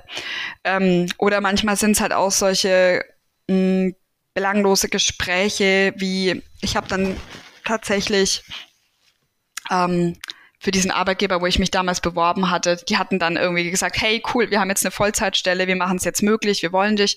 Ähm, bin da bei diesem Veranstalter eingestiegen, wir haben so Reisereportagen ähm, aufgeführt, also mhm. in verschiedensten Orten mit mhm. Referenten, die irgendwo um die Welt reisen und dann so richtige Foto, Video, Live-Reportagen mhm. präsentieren und dazu auf der Bühne stehen und sprechen oh. vor Publikum. Und ähm, wir haben ein riesengroßes Festival in Freiburg jedes Jahr organisiert oder also die inzwischen. Oh. Ähm, und ich war dann auch in der VIP-Lounge und habe mich ähm, mit Geschäftspartnern und mit Messeausstellern unterhalten. Da gab es auch eine große Messe dazu. Und mein einer Kollege, der war als Freelancer für uns tätig, der hat dann irgendwie noch irgendwas so gesagt. Ich weiß gar nicht, wie wir drauf kamen. So, ja, manche Leute werfen sich dann einfach so von Zug. Und das ist ja dann die Härte. Es ist ja echt eine Zumutung für alle, die irgendwo ankommen wollen, wenn dann da ständig da die Leute oh. von Leute von der Brücke springen und so. Hm. Und ähm, ich weiß nicht, da ist mir irgendwie, glaube ich, das Gesicht komplett entgleist. Ja. Und ich habe irgendwie versucht, das Thema zu wechseln. Und ich weiß nicht, irgendwie kam ich in so eine komische Situation, dass ich irgendwie was hätte dazu sagen sollen oder erzählen sollen. Mhm. Und ich habe dann einfach nur gemeint, nee, ich will darüber nicht sprechen. Mhm. Oder ich habe gesagt, lass uns das Thema wechseln. Ja, warum ist doch so? Und ich so, nee, ich will über dieses Thema nicht sprechen. Und mhm. habe dann auch echt gedacht, boah, krass, ich habe es echt geschafft, voll bei mir zu bleiben, mhm. weil natürlich hätte ich auch drüber sprechen können. Vielleicht zu dem Zeitpunkt war ich dann schon viel, viel weiter als ganz am Anfang, mhm. weil es wirklich Jahre später war. Mhm. Aber ähm, ich habe mir gedacht, wozu? Ja. Um jetzt den zu schocken? Also, mhm. also macht mir ja keinen Spaß, ihn dann zu schocken, ja, ja weil ich meine, er ist halt einfach da nicht bewusst, was ja. das Thema betrifft oder um mich jetzt selber für den Rest des Abends irgendwie ins Auszukicken, wenn ich ja. doch noch ein paar Stunden hier, sag ich mal, wirklich auch eine Aufgabe habe. Mhm. Dann habe ich mir gedacht, nee, das ist es nicht wert. Ich muss mich nicht erklären, außer ich mhm. möchte es und habe das Gefühl. Ja. Aber es hat ganz lang gebraucht, wirklich diesen Spagat zu schaffen, zu meistern, zu sagen, hey, wann möchte ich drüber sprechen und dann ja. erlaube ich es mir auch mhm. und wann möchte ich nicht drüber sprechen. Also mhm. Das war für mich ja, so die eben, Hauptherausforderung. Das, man spricht ja nicht auch mal so eben innerhalb von 30 Sekunden drüber. Ja, eben, das muss ja, ja der Moment auch hergeben und so, weil ich denke auch oft, äh, man gerät ja auch oft in Situationen, wo eben in so einem oberflächlichen Gespräch oder so, dann sagt er, ja, da kann ich mir ja gleich einen Strick nehmen oder, oder ja. Allein diese, diese Geste, die Hand am Hals, so, oh, äh, dieses, ich weiß auch nicht, und dann denke ich immer, Alter, ihr wisst gar nicht, was ihr macht. Das ist so ekelhaft und es ist so furchtbar. Äh, ja. Aber es ist ja eben nicht der Moment, dann da irgendwas zu, zu sagen. Eigentlich möchte man es gerne, um, um die Menschen ein bisschen mehr zu sensibilisieren. Aber das ist gar nicht der Ort und, und die, der Raum und so, ne? Aber ja, wenn man sowas erlebt hat, dann, dann merkt man erstmal, wie, wo überall äh, das so vorkommt, ne? So aus dem Nichts. Entweder ja. im, in, in der Serie, in einem, im Fernsehen oder eben in irgendwelchen Gesprächen äh, oder so. Mhm. Ja, das ist also. so völlig so in unserem Sprachgebrauch so irgendwie etabliert. Ja. Das so, ja, so diese Androhung, dann ja. genau, ich könnte ja und so und dieses, ja. es ist halt einfach so eine unbewusste Verwendung. Ja. Aber die Leute, die meinen das ja irgendwie auch echt gar nicht so Nein, und trotzdem nicht. Machen sie sich halt keine Gedanken, dass sie eigentlich auch immer jemandem gegenüberstehen können, der genau das erlebt hat. Nein, aber woher soll man das, also die wirkliche Zahl äh, der Suizide jedes Jahr, die, die hat ja niemand auf dem Schirm. Ja. Das, sind, dass es 10.000 sind jedes Jahr und vor allem es sind, glaube ich, eine Viertelmillion mindestens Suizidversuche und das ist nur die Ziffer, die bekannt ist. Ne? Also die Dunkelziffer ist noch viel höher. Das heißt, es hat der, der normale Mensch, der, der Durchschnittsmensch, der damit noch nie in Berührung gekommen ist, der hat keine Vorstellung, wie oft das vorkommt. Ne? Ja. Ja. Und es ist wirklich ganz verrückt, wenn man mal anfängt, mit den Leuten darüber zu reden, äh, oder wenn die mit, irgendwie mitkriegen, okay, da ist ein Suizid äh, jetzt in unserem Fall bei unseren Müttern passiert und so, und ja. man die dann fragt, ja, äh, kennst du niemanden, der sich umgebracht hat? Und dann, äh, äh da hatte ich neulich erst, dann hat derjenige gesagt, nee, kenne ich nicht. Und dann hat er zwei Minuten nachgedacht, ach ja, doch, krass. Und dann sind dem zwei oder sogar drei Leute eingefallen. Also ja. das ist so, ja, ja, das ist total verrückt. Ne? Ich glaube, jeder schirmt das so, schirmt total. das so ab, oder? Und ja, weil, es so, zu, weil es so unvorstellbar ist, weil es so furchtbar ja. ist. Ja. ja. Genau. Nicht greifbar ist, ja. Und eigentlich versucht man das eher von sich so abzuspalten und zu sagen, ja, die Person kenne ich eh nicht so gut. Ja. Und Ne? Also das mhm. von sich wirklich komplett zu lösen und zu sagen, nee, das ist gar nicht mein engstes Umfeld, ja. also zählt die Person schon gar nicht mehr. Ja, Aber ja. ich habe solche Sachen auch schon, bevor das mit meiner Mama passiert ist, bei meinem damaligen Ex-Partner, mit dem ich ja nach Freiburg gezogen bin, habe ich es gehört, so, dass es irgendwie in seiner Familie irgendwie einen Familienteil gab, wo irgendwas Schlimmes passiert ist und alle ganz komisch sind und so. Und ja, von dem, mit denen haben wir nichts mehr zu tun. Das, die sind so ganz und dann irgendwelche Andeutungen. Und ich dachte mir so, ja, was denn genau? Also, ja. ne, wo ich dachte so, ja, was ist denn da passiert in der Familie? Ja. Das sind so komische Andeutungen, wo ich mir mhm. denke, ja, genau, so wird dann natürlich irgendwo auch gesprochen. Mhm. Und keiner nennt es beim Namen und dadurch führt das ja dazu, dass es immer weiterhin tabuisiert wird, weil ja. ähm, keiner einfach das beim Namen nennt und ausspricht. Ja, genau. Nee, das sind dann einfach die komische, das ist, die, die Familie war schon immer komisch. Ja, ja, ja, genau. so, ja, ja, ja. natürlich. Ja, weil, weil am Ende durch dieses stille Postspiel kommt ja noch was viel, unter Umständen viel entweder etwas ganz anderes oder was noch viel Schlimmeres dabei raus. Und ja. eben, es färbt so ab auf alle drumrum, auf die Familienmitglieder oder die Angehörigen oder so, ne? Weil ich meine, ich bin mir sicher, dass wir äh, in den Augen äh, von irgendwelchen Dummköpfen, da denkt man auch, ja, das ist die Tochter von der Verrückten. Oder äh, wenn du dein Kind durch Suizid verlierst oder dein Partner, dass die denken, ja, da warst du wohl eine schlechte Mutter oder, ja. oder ja. schlechte Ehefrau oder keine Ahnung was. Ja, weil, weil die Leute halt einfach nicht Bescheid wissen und, und die Umstände nicht kannten und dann malen die sich irgendwelche bescheuerten Sachen aus und oh, es ist. Ja, total. Es geht da so vieles um Schuldzuweisung Boah. und ja. natürlich auch Nichtwissen, aber ähm, vor allem die Leute, ich glaube, die sind so überfordert mit dieser Total. reinen Vorstellung davon. Sind wir ja selber auch, die mittendrin sind. Wie ja, soll es denen ja. dann erst gehen? Ja, total. Also, ja. Also ich würde auch sagen, ne, ich meine, das eine ist ja so dieses ganze Thema mit der Trauer, mit dieser unfassbaren Trauer, so dieses, ja. äh, ich, ich weiß gar nicht, was das für Gefühle gerade sind. Ich kann es gar nicht benennen, weil es mhm. einfach so krass ist und ja. jeder Verlust ist einfach so schmerzhaft. Mhm. Dann dieses, diese Ungläubigkeit, okay, ja. es ist das eingetreten, was nie eintreten sollte, aber ich hätte mich doch so gern irgendwie verabschiedet. Mhm und das gewusst vorher oder wie auch immer. Und dann, mhm. und dann dieses, diese andere Komponente ist halt tatsächlich das so, ja, erstmal, wem erzähle ich's? Mhm. Äh, wie reagiert mein Umfeld drauf? Ja. Wann ist überhaupt ein geeigneter Zeitpunkt? Und da hatte ich wirklich, muss ich sagen, meine schlimmsten Schwierigkeiten. Ja? Also, ja, ja, ja. Also. Warum? Ja, warum? Ja, weil ich äh, tatsächlich ähm, Gefühl hatte, ich kann das ähm, jemanden nicht im Alltag zumuten. Ja. Mhm.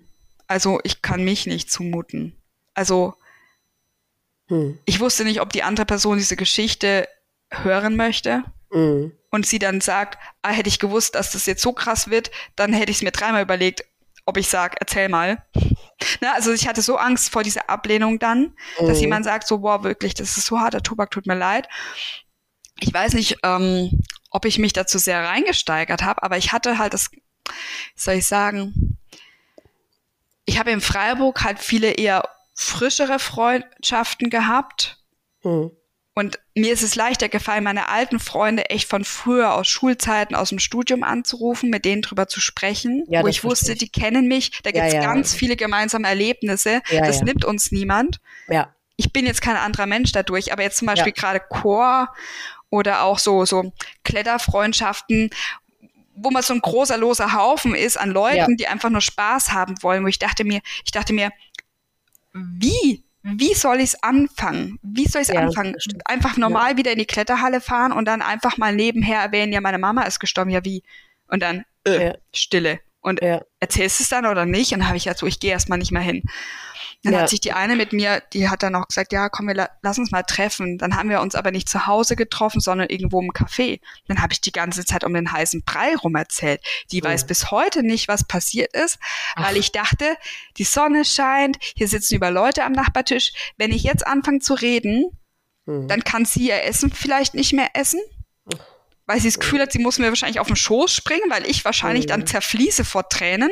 Mhm. Dann habe ich mir gedacht, so Mist, es ist völlig das falsche Setting. Was habe ich mir dabei gedacht? Oh, und sie hat natürlich gespürt, dass ich irgendwas nicht erzähle. Also ja.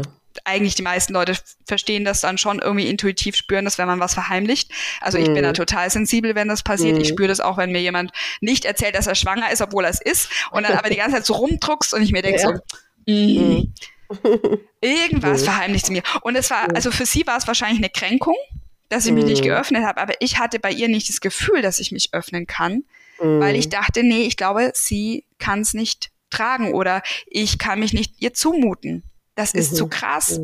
Mhm. Ist es ja auch. Und ich glaube, ich hatte aber in der Endkonsequenz wahrscheinlich vor allem einfach Angst gehabt vor, dass sie mich verurteilt. Ja, wahrscheinlich bist ja. du genauso psychisch krank. Ja, genau. Die Leute sehen einen danach mit anderen Augen, das ist so. Hm, ich glaube, das nicht war das aus Thema. einer Verurteilung raus, aber aus dann aus einem komisch, äh, aus einem Mitleid oder aus warum auch immer. Da gibt es wahrscheinlich tausend verschiedene Gründe.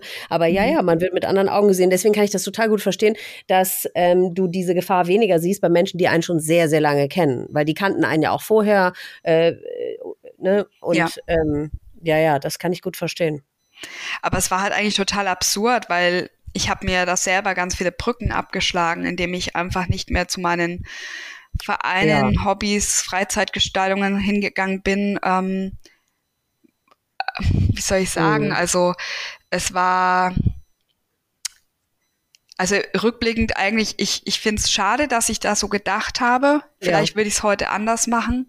Mhm. Und ich weiß auch, ich kann den anderen gar keinen Vorwurf machen, weil mhm. ich halt einfach nicht offen damit umgegangen bin. Mhm. Aber für mich zu dem Zeitpunkt auch einfach mit der Geschichte im Hintergrund, dass ich ja damals auch versprechen musste, mhm. ich erzähle nicht, dass es meiner Mama schlecht geht oder wie schlecht sie geht und was sie hat. Mhm. Ähm, weil andere sonst schlecht über sie denken können. Das war bei mir einfach so tief verankert im Glaubenssätzen, ja, wo ich dachte, mhm. ja, ich möchte einfach nicht, dass sie mich anders anschauen. Ich glaube, ja, ich hatte wirklich am meisten auch am Schluss Angst davor und habe mir dann aber dadurch diese ganze Hilfestellungen von Freunden auch einfach verbaut, weil mhm. im Endeffekt heute weiß ich, ja, ich hätte es auch einfach sagen können und die Leute können doch selber entscheiden, die Freunde, so, ist es ihnen zu krass? Wollen sie mhm, den Kontakt genau. weiterhin? oder wollen sie auch für mich da sein, aber dann hätten sie die Chance gehabt, für mich da zu sein. Ich habe halt allen das Gefühl gegeben, so um mich rum dort, so von wegen, ähm, du, also du gehörst nicht zu meinem engsten Vertrautenkreis. Also das mhm. muss wahrscheinlich so auch angekommen sein. Du, man weiß es nicht, weil es kann auch sein, dass sie total bis heute dir mega dankbar sind, dass du nichts gesagt hast, weil so, somit hast du sie nicht in die Situation gebracht, reagieren zu müssen. Ja. Irgendwie ja. vermeintlich, weil das ist schon auch, äh, weil ich bin, ich habe es andersrum, es haben um mich rum alle gewusst, weil ich habe es ja gesagt. Mhm. Äh, und es hat ehrlich gesagt keiner, aber natürlich auch aus dieser Hilflosigkeit heraus, ja. das weiß ich. Das, das sind ja. ja keine Arschlöcher, meine Freunde, sondern, ja. aber es hat ehrlich gesagt keiner reagiert. Und es war keiner für mich da. Und das ist aber dann ja auch traurig irgendwie, ne? Man, Total. okay, ich habe es ja gesagt und eigentlich kann es ja nicht so schwer sein, irgendwie adäquat zu reagieren. Aber äh, ich habe zwei Freunde, die haben sich nie wieder gemeldet daraufhin. Zum Beispiel. Also ja. Hm, scheiße. Es ist alles schwierig, mhm. es ist mhm. super schwierig. Aber ich hatte irgendwie so eine, äh, ich habe ganz anders reagiert als du. Also ich habe das natürlich nie von mir aus thematisiert oder angesprochen, das ja genauso wenig, weil ich will auch niemanden in eine unangenehme Situation bringen. Aber manchmal kommt es ja irgendwie aus dem Gespräch heraus irgendwie zur Sprache, ja, warum äh, lebt denn deine Mutter nicht mehr oder so. Und ja. dann war das bei mir immer eher so eine, wie so aus Trotz habe ich dann, oder ich weiß gar nicht, wie ich das beschreiben soll, so, ja, die, mir war das wichtig, das zu sagen. Ja. So irgendwie, um denen zu sagen, guck mal, euer Leben, äh, also es gibt auch äh, richtige Scheiße, die so passiert. Auch wenn ich, wenn man von mir denkt, ja, aber der ist ja alles super, die hat ja ein lustiges Leben und da ist alles super in Ordnung. Und denen mhm. dann mal so ganz kurz zu mhm. ähm, äh, so ein Realitätscheck, ne? Nee, mhm. ist gar nicht. Und es kann auch was richtig Beschissenes passieren, auch wenn, äh, und ihr habt das gar nicht kommen sehen oder was man nicht für möglich hält oder keine Ahnung was. Also ja. ich habe das so, ich habe gar nicht so, nee, ich, also verheimlichen, nee, das habe ich noch nie. Also natürlich in entsprechenden äh, Situationen, das ist ja klar, wo es überhaupt nicht reinpasst. Oder natürlich macht man sich Gedanken darüber, okay, ist dem anderen das jetzt zu viel, wenn ich ihm das zumute oder so. Aber es passiert. Das sind die Dinge, die passieren und die passieren so oft. Und ähm, deswegen sollte man das echt eigentlich, wo es geht, immer sagen. Ja, ja. Ich glaube, das kommt echt drauf an, wahrscheinlich, wie ja. sehr man selber irgendwie Angst davor hat, dann abgelehnt ja. zu werden, wahrscheinlich. Und ich nehme an, dass bei mir die Angst irgendwie da einfach sehr tief saß. Ja, das verstehe ich. Und ich glaube einfach, weil man mir als Kind schon vermittelt hat, ja. dass man über solche Sachen nicht redet, weil ja. meine Mutter hat ja selber Angst gehabt, abgelehnt zu werden oder doof ja, genau. angeschaut zu werden. Ne? Also ich meine, mhm. sie war ja oft irgendwie damals äh, Elternbeirat oder irgendwie hat ja immer diese anderen Mütter auch von meinen Freunden getroffen und so. Mhm. Und sie wollte partout nicht, dass die das irgendwie mitkriegen. Das war mhm. ihre größte Sorge und das wurde mir auch mhm. immer wieder eingebläut. Und ich glaube, dass ich deswegen mich auch so schwer getan habe, mich dazu öffnen, mitzuteilen. Das glaube ich. Ähm, weil heute ist es inzwischen anders. Ich gucke dann schon ganz genau, ähm, was ist es für eine Situation. Ich habe ja. jetzt ja, dadurch, dass ich natürlich jetzt als Coach und als Trauerbegleiterin irgendwie ja viel mhm mehr mit solchen Themen in Verbindung gebracht ja. wird. Und dann jetzt zum Beispiel im Kinderturnen hatte die eine Mutter gefragt, ja, wie kommt man denn eigentlich auf die Idee, Trauerbegleiter zu werden in deinem Alter und so? Was, mhm. was muss denn da passiert sein oder magst du mal mhm. erzählen? Und habe ich gesagt, so, ich kann dir das mal erzählen. Mhm. Und ich entscheide halt wann. Und ja. habe dann aber äh, entschieden, dass Kinderturnen einfach immer das falsche Setting sein wird, weil man ja Ja. Weil man ja immer nach ein, zwei Sätzen unterbrochen wird ja, und ich das einfach auch nicht. Oh ja. ja, ja, ja, Dann rennt mhm. das eine Kind weg, dann wird man unterbrochen. Mhm. Und ich denke, dass, also ich habe ja selber sozusagen die Hoheit darüber, wann ich den Zeitpunkt wähle oder ob ich es überhaupt machen will und genau. bei welcher Person. Und die ja, genau. ist zum Beispiel für mich vertrauenswürdig. Ja. Und ich habe gedacht, okay, sie hat ein Recht darauf, eine Antwort auf diese Frage zu ja. finden. Vor allem, wenn sie mich zum Beispiel ihrem Nachbarn weiterempfehlen möchte, ja, dann ist es natürlich mhm. authentisch. Ja. Ähm, ich werde es aber halt auf eine andere Art und Weise machen. Und ich habe ihr mhm. das dann per WhatsApp aufgesprochen, auch ein mhm. bisschen ausführlicher. Und dann war mhm. sie total baff und hat gemeint, ja, ähm, ich bin jetzt total baff, dass du mir sowas per WhatsApp schreibst. Habe ich mal, das ist für mich die ja. würdigere Art und Weise, mhm. das am Stück auch vollständig erzählen zu können, ja. als wenn ich da fünfmal ansetze, weil dann fange ich nämlich das Weinen in der Turnhalle an, weil mhm. es so mhm. unwürdig sich anfühlt oder es wird dem ja, Ganzen ja. nicht gerecht, es wird auch meiner Mama nicht gerecht. Wenn dann fünfmal irgendwie die Kinder zwischen reinbrüllen und ich am Schluss nicht das sagen kann, was ich eigentlich will oder wie auch immer und das so dasteht. Ähm, und ja, da habe ich jetzt einfach, glaube ich, inzwischen doch einen anderen Zugang, weil ich einfach auch, glaube ich, bitte aus diesem, sage ich mal, Fehler, dieses Nicht-Sprechens ja. ähm, lernen durfte in mhm. Freiburg. Ja. ja. Ich zitiere auch immer sehr gerne Saskia Jungnickel, die das Buch geschrieben hat, Papa hat sich erschossen. Da, äh, das war eine der Stellen, die ich unterstrichen habe, weil ich sie so ähm, äh, einleuchtend fand. Die hat gesagt, es ist besser, sagen zu können, nein, ich möchte heute nicht drüber sprechen, als immer sagen zu müssen, kann ich bitte heute darüber sprechen. Ne? Mhm. Also ähm, das rate ich ja auch immer allen, die, die, die so im Umfeld nicht wissen, okay, wie, wie verhalte ich mich jetzt am besten? Ja, fragt, ja. sprecht drauf an. Und klar, ihr müsst dann gegebenenfalls einen Korb in Kauf nehmen oder ja. halt eine Ablehnung und so. Das ist aber allemal besser oder empfehlenswerter als dass wir immer von uns, weil ich meine, wir, wir gehen ja nicht zu irgendjemandem und sagen, so, also jetzt möchte ich gerne mal darüber reden. Ja. So ungefragt eingesandt, das tut man ja nicht. Ne? Also ja. deswegen, jeder, der hilflos ist, bitte einmal mehr nachfragen oder ja. darauf ansprechen, ähm, als einmal zu wenig, finde ich. Ja, mhm. absolut, ja. Und das war mhm. nämlich dann auch das, was die mir geantwortet hat. Sie hat gemeint, ja, sie hat eben auch schon einen Artikel dazu gelesen und in Bezug auf den Nachbarn war, hat sie diese Hilflosigkeit gespürt, auch ja. diese Angst davor, was Falsches zu sagen ja. oder zu machen, zu aufdringlich zu sein. Mhm. Aber sie hat sich erinnert, in diesem Artikel stand, es gibt nichts Schlimmeres, als einfach nichts zu machen. Ganz genau. Nicht zu reagieren, nicht zu genau. fragen. Das ist einfach genau. noch schlimmer als alles, was man vielleicht Falsches sagen könnte. Und wir wissen ja, ja dass es auch einfach falsche Bemerkungen gibt oder wird schon wieder oder was weiß ich. Aber noch schlimmer ist es nicht zu fragen. Genau. ja, gut, die so Kommentare, die fallen jetzt da nicht mit rein. Also die sind ja, einfach ja. unsensibel und einfach völlig bescheuert. Aber das ist so wie bei einem Patienten, der schon tot ist, wo du, wo du äh, eine Herzdruckmassage machst. Der ist ja schon tot. Also du kannst nichts falsch machen. Du kannst ja. durch die Herzdruckmassage nur gewinnen. Ja, es ist ja so. Und deswegen bei jemandem, der so, dem sowas passiert ist oder der so trauert, mach irgendwas. Bring Essen vorbei. Stell eine Blume vor die Tür. Egal. Mach irgendwas. Ähm, mhm. Du kannst nur gewinnen. Also Absolut. es sei denn natürlich, du sagst irgendwas irgendwas Blödes. Das ist natürlich klar. Ja. Irgendwas Unsensibles, also ein paar Gedanken sollte man sich schon machen, aber äh, es ist alles besser als nichts zu machen, genau wie du sagst. Ja, Absolut, ja. Und eben, wenn man diese Hürde auch abbauen will bei den ja bei denen im Umfeld würde ich auch genau. sagen, ne? Also es geht noch nicht mal drum, was gesagt wird und lieber, lieber sogar ja. eine blöde Floskel. Ja. Weil immerhin hat die Person sich schon mal den Mut genommen oder Ganz genau. ja, ein Herz genommen genau. und hat sich irgendwie versucht, Gedanken zu machen. Ganz und, genau. Und ja. letztendlich, du kannst ja auch nichts Besseres sagen als mein Beileid, meine Anteilnahme. Ja, was sollst du auch sagen? Es macht, es wird ja nicht besser durch irgendetwas, ja. was irgendeiner sagen kann. Natürlich nicht. Aber einfach sein, sein Mitgefühl und seine, seine Anteilnahme äh, äh, ausdrücken, ne, zum Ausdruck bringen. Wie auch immer. Wer es nicht sagen kann, der schreibt es halt. Oder wie gesagt, stellt halt ja. irgendeine einen Auflauf vor die Tür oder keine Ahnung was, irgendwas. Ne? Ja, oder nimmt halt einfach nur in den Arm, oh, wortlos. Das ist auch mhm. schön, ne? Äh, ja, ja, absolut. Mhm. Ich erinnere mich so, ich bin dann wirklich nach ein paar Wochen, also das ist, äh, Mama ist ja am 7.11. gestorben und ähm, mhm. ich glaube, das war dann entweder vor oder nach Weihnachten. Wir hatten einen großen Auftritt, Kamina Burana. Mhm ich hatte dann auch noch die Poster gemacht. Mhm. Also habe das dann auch irgendwie noch gemacht und so weiter. Habe gedacht, jetzt muss ich auf jeden Fall mal zur Generalprobe irgendwie erscheinen und so weiter. Mhm. Und es war so ein ganzer langer Samstag und ich hatte wirklich so Bammel dahin zu gehen, weil jeder wusste irgendwie, es ist was mhm. passiert.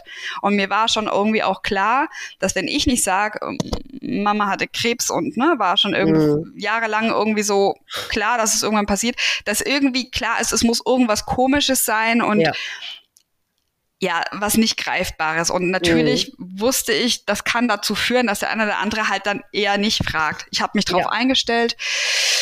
Und dann kam die eine auf mich zu aus der anderen Stimme, die auch immer beim Stammtisch dabei war. Und ich habe mich so gefreut. Die kam und hat mir einen Kaffee in die Hand gedrückt. Ich gesagt, magst du einen Kaffee? Guck mal, ich habe eine Tasse für dich. Magst du Milch? Und ich so, ja, danke. Und sie so, schaut mich an, fasst mich so links und rechts an den Armen und sagt, du musst nix sagen, du musst nix erzählen, dreht sich mhm. um und geht wieder. Und ich so, Hä? oh, okay. Äh, ja. Und ich muss sagen, es war wirklich so, hätte sie mich einfach in den Arm genommen und wäre bei mir stehen geblieben, ja. wäre es okay gewesen. Ja. Aber dieses, hier hast du einen Kaffee, du musst nichts sagen. Ja. Ich frag dich auch nicht. Nee. Aber Sag bloß nichts, wollte sie damit sagen. Genau, genau. Eigentlich hat ja. sie mir den Mund verboten ja. und dann hat sie ähm, aber nicht mehr daran angeknüpft, weil ich habe noch gedacht, okay, es wäre jetzt auch ein komischer Moment. Mhm. Ähm, ich habe dann gedacht, dann kommt irgendwie die Tage danach ja. noch mal was okay. oder irgendwas. Mhm. Und dabei blieb's aber. Und dann habe ich mir halt so, okay, krass. Also für mich hat sich wie eine Ohrfeige angefühlt. Ja. Und ich dachte mir, wo kann ich jetzt diesen Kaffee hinschütten? Mhm. Sag bloß nichts. Ja. Ja, sag bloß nichts. Ja. Und das hat's halt irgendwie extremst verstärkt, so diese Begegnung mit diesem Sag nichts gefühlt. Mhm. Ähm, ja, das war echt irgendwie krass. Also und jetzt könnte ich aber nur jeden ermutigen, sich zu öffnen und mhm. das halt zu riskieren, halt vielleicht auch einfach loszuweinen. Und ich habe mich so gefreut, weil da gab es einen, es war ähm, ein relativ junger Student, der war homosexuell und wirklich so, so richtig so die gute Seele aus dem mhm. Chor. Und mhm. der kam einfach her, hat die Arme breit aufgemacht, der war ja. so, so richtig so ein Teddybär, breit aufgemacht und hat mich einfach im Arm genommen. Wir standen fünf Minuten da und es fanden irgendwie alle ein bisschen seltsam, vielleicht, warum wir da so lange da standen, aber mhm. es war einfach egal, weil ihm war es egal. Ja. Weil er hatte irgendwie diese, wie soll ich sagen, diese Präsenz, so ich halte mhm. dich. Ja, die Größe. Ja, das, das, ja. das ist ja, das, das beinhaltet oder das bedarf ja auch Mut, ne? Ja. Auf, weil du musst ja damit rechnen, dass derjenige anfängt zu weinen, den du in den ja. äh, Arm nimmst. Äh, und das muss man ja auch aushalten können. Ja. Aber ich finde, es gibt nichts, keine bessere Situation, als das Arm in Arm aus, also äh, ja. zu machen. Ja. Weil es geht ja wieder vorbei. Ja. Genau. Also, und deswegen, ich finde das, das ist mhm. total schön, dass er das gemacht hat. Ja, ja, ja total. Ja. Und so hat sich dann einfach so ein bisschen Weizen von Spreu getrennt. Absolut, ja. Und ja, mhm. dann irgendwann sind wir umgezogen. Äh, jetzt wohnen wir ja in Heidelberg oder in der Nähe von Heidelberg. Mhm. Und hier war es einfach für mich so, hier hat irgendwie auch so eine neue Identität angefangen. Das heißt, wenn mich jemand näher kennengelernt hat, dann habe ich halt auch gesagt, ja, ich habe meine Mama verloren und ich kann inzwischen das einfach auch benennen, mhm. ohne gleich in Tränen auszubrechen. Das heißt, ich mhm. kann selber den Raum für mich halten, ja. um es nicht der anderen Person rüberzuschieben und zu sagen, du ja. bist jetzt verantwortlich, dass ich ja, wieder klarkomme. Weil ich mhm. glaube, das ist ja auch oft dieses Wusch. Ja, total. Und ich, ich kann dann sagen, so, ich kann da jetzt wirklich, ich, ich, ich sag's dir jetzt einmal, ja, damit du Bescheid weißt und ähm, ja, mhm. meine Mama hat Suizid begangen. Es ist jetzt mhm. irgendwie über sechs Jahre her und inzwischen komme ich damit sehr gut klar. Also, und, und das mhm. meine ich dann auch so. Mhm. Weil da einfach so viel an, an Arbeit, an ja, an Trauerarbeit, an Therapie, an Selbsthilfegruppe. Mhm. Und da ist so viel passiert, dass ich es mhm. einfach wirklich sagen kann und das in fast jedem Moment. Und die andere Person hat aber nicht das Gefühl, sie müsste sich jetzt irgendwie eineinhalb oder zwei Stunden freischaufeln. Nee, genau, ist ja. in irgendeiner Bringschuld. Ja, ja, ja genau. Muss genau. Mhm. Weil das ist ja damals dieses Gefühl gewesen, als es noch so frisch war. So, wenn ich es jemandem sage, dann kommt er die nächsten zwei Stunden wahrscheinlich auch nicht weg. Ja. Also sag ich es jetzt, ne? Weil, weil, weil ja. es so frisch war. Und jetzt mhm. denke ich mir, okay, ich kann es benennen. Ich kann mhm. dem anderen signalisieren, hey, du, ich bin in meiner Mitte, ich bin fein ja. mit allem, ich habe meinen mhm. Frieden mit allem gemacht, mir geht's mhm. gut, ich habe mein Leben in der Hand und du kannst jetzt einfach einmal ein- und ausatmen und wir können auch sogar das Thema wechseln. Wir müssen da jetzt auch nicht drüber sprechen. Ja, ja. Ja, mhm. ich bin für dich jetzt eine Freundin und wir sind auch weiterhin Freundinnen mhm. und du weißt jetzt einfach, dass da wirklich was richtig, richtig Schlimmes in meiner Vergangenheit passiert ist. Mhm. Aber ich habe dran gearbeitet und ja, ja. genau. Und mhm. ich erwarte nichts von dir. Und ja. Ja, da, ja viele ja, Jahre. Ja, das ist ja ein Signal, was, was wahrscheinlich dann das Aufeinanderzugehen eben tatsächlich äh, erleichtert. Ne? Weil, mhm. ja, ich meine, wenn man zurückdenkt, bevor es einem selber passiert ist, ist man ja auch lieber weggelaufen. Ne? Aus der Angst, okay, ich, ich bin völlig hilflos. Ich, ich weiß überhaupt nicht, was wird von mir erwartet, was kann ich tun, was muss ich tun. Äh, okay, mir ist es lieber, ich äh, werde nicht damit konfrontiert und laufe lieber weg. Also so hätte ja. ich mal reagiert. Ja. Ja, ja, wahrscheinlich auch noch einmal einfach, weil man jung war, aber trotzdem, ähm, ja, das weiß man wirklich erst, wie, wie unfassbar beschissen das ist, wenn man halt selber äh, drinsteckt ja. ne? oder es erlebt hat. Mhm. Ja, also ja. ich hatte da auch nicht viel Möglichkeiten bislang vorher ja. zu üben. Nee, zum Glück. Ähm, ja, ja, also ne, ich war selber gar nicht so in dieser Situation, dass da jetzt irgendwie Elternteile von Freunden oder es war dann ja. wirklich so weit weg von mir, dass ich gar nicht zum engen Kreis gehört habe, dass nee. ich es mitbekommen hätte. Genau. Mhm. Ähm, weil es dann vielleicht selber mit dem Tabu behaftet war oder was. Aber ja. ich muss sagen, mhm. ich kam gar nicht in diese Situation bislang mhm. vorher. Ähm, natürlich, mhm. jetzt bin ich ganz anders sensibilisiert und jetzt bin ja. ich wirklich auch geschockt, ähm, wie oft es doch eben passiert. Und das erfahre ich ja jetzt auch nur von Leuten, die selber offen damit umgehen. Also, mhm, genau. keine Ahnung, über so ein. Gründungszentrum genau. hier in Mannheim mhm. geht man dann nach so einem Workshop zusammen irgendwie was essen, Kaffee trinken, mhm. wie auch immer. Wir waren drei Frauen insgesamt. Dann erzählt die eine, dass sie immer wieder Depressionen hat und sie hat mhm. jetzt Wege gefunden, wie sie sich selber immer wieder da sozusagen rausholt oder sie spürt, mhm. wann es kommt und was sie dann zu mhm. tun hat. Nämlich, dass sie irgendwie, dass das Leben in die falsche Richtung läuft. Mhm. Ist ja ganz oft so irgendwie eigentlich, ne? Eigentlich ja. der Körper weiß eigentlich, was gut für einen ist. Ja. Und ähm, die andere Frau hat dann erzählt, ja, meine Mutter hat sich suizidiert. Siehste. Und hat das dann so, so, so, so klar auch noch mit diesem Wort, das habe ich so auch ja. noch nicht gehört, dass es jemand so sagt. Ja. Und mhm. ich so, okay. Hm. okay. Also, mhm. ne, da gibt es wieder so viele Verbindungen. Ja. Ähm, da hatten wir natürlich ganz viel Gesprächsstoff und gleichzeitig mhm. haben wir gesagt, ja, was für eine krasse Kombi. Es sind drei Frauen. Ja. Ähm, und jeder hat dann doch so krasse Schicksalsschläge ja. erlebt und und mhm. aber wenn wir jetzt nicht offen hätten reden können, weil wir halt irgendwie in diesem, sage ich mal, Business-Berufskontext halt mhm. irgendwie professionell hätten sein wollen, hätten wir es nicht gewusst. Nee, genau. Also genau. das ist immer so die Frage, was, was schafft man da für eine Basis oder ja. ne, für eine hm. Verbindung hm. kann man sich. Ja, aber öffnen? da siehst du ja, jeder von 33 Prozent der Runde, also je, ne, ein mhm. Drittel hat, und ich meine, es ist ja alles dasselbe Thema. Okay, die mit den Depressionen, die äh, ist noch in der Stufe davor, aber trotzdem ist es ja alles dasselbe Thema eben. Und, ja. und da sieht ja. man ja, wie viele es, wie viele davon betroffen sind, ne? Mhm. Wahnsinn. Mhm. Mhm. ja. Total. Oder dass jetzt eine Freundin von mir jetzt erst eigentlich, seit ich mit der Trauergruppe so ein bisschen offizieller mich zeige, ähm, dass sie dann mir erzählt hat, ja, ihre Mutter ist manisch-depressiv. Ja, so, so mhm. hat sie mir das vor zwei Jahren noch nicht erzählt, als wir uns hier kennengelernt haben. Mhm. So, mhm. da habe ich erst wirklich meine Geschichte erzählen müssen, mhm. jetzt auch über Instagram oder so, mhm. ähm, wobei auch noch sage ich mal, wirklich sehr verhalten, ne? aber immerhin, ähm, jetzt wo ich mich so öffne, öffnen ja. sich andere Menschen mir Ganz gegenüber, genau. weil sie denken, ja. okay, ähm, ich kann mich ihr zumuten. Ja. Wir mhm. haben Gemeinsamkeiten. Ja, ja. Ich weiß gar nicht, wie oft das eigentlich der Fall ist, dass es eigentlich Gemeinsamkeiten gibt und keiner weiß vom anderen. Ja. Ja, ja, wahrscheinlich. Mich hat das wirklich wieder so ersch erschreckt, weil du hast ja auch dich bei mir gemeldet äh, nach oder auf diesen Post hin, der bei deinen Lieblingsmenschen äh, da ja. st äh, stattgefunden hat. Ey, wie viele Kommentare da drunter waren. Jeder hat geschrieben, ja, ich bin so froh, dass du das Thema öffentlich machst, weil bei mir auch, mein Vater auch, meine Schwester, mein, meine Mutter, mein. Und da habe ich nur gedacht, um Gottes Willen, es mhm. ist wirklich, es ist, da sieht man es wieder. Und, ja. und wie viele Nachrichten ich bekommen habe, die einfach nur dankbar waren, dass irgendjemand das mal ausspricht.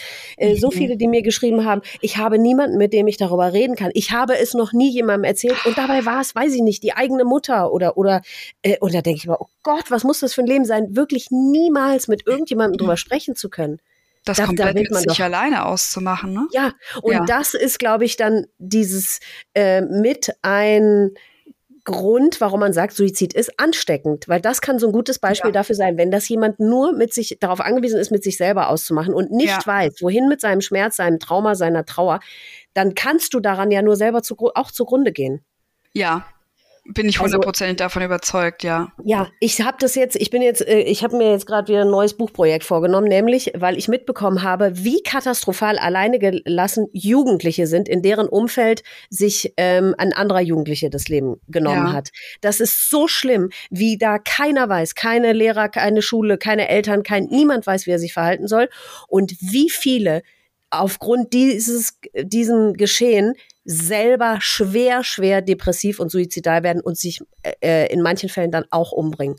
Aufgrund mhm. dieses einen Suizides, der da geschehen ist. Mhm. Es ist so schlimm, weil die, ich meine, die sind natürlich noch viel noch vulnerabler, das ist natürlich ja. klar, weil sie noch so jung sind, aber daran sieht man, es ist so, es hat so katastrophale Auswirkungen äh, auf das Umfeld, wenn so etwas passiert. Und ähm, das kann weitere Leben kosten. Und ja. darüber macht sich auch keiner. Und, und auch nicht die, die, die Suizidenten selber sind sich dessen ja auch nicht bewusst. Ja, in dem Moment. Ne? Wie nicht. deine Mutter ja auch. Ja. ja. ihr seid alle besser dran ohne mich. Ja, das hat meine Mutter auch gedacht. Ja, ja. Nee, sind wir nicht. Mhm. Also natürlich ist das wahnsinnig schwierig, mit einem schwer erkrankten Menschen zusammenzuleben oder zu tun zu haben. Gar keine Frage. Aber was so ein Suizid für Auswirkungen hat, das ist schon nochmal eine ganz andere äh, Geschichte, ne? Ja, das bringt absolute Identitätskrisen mit sich. Total.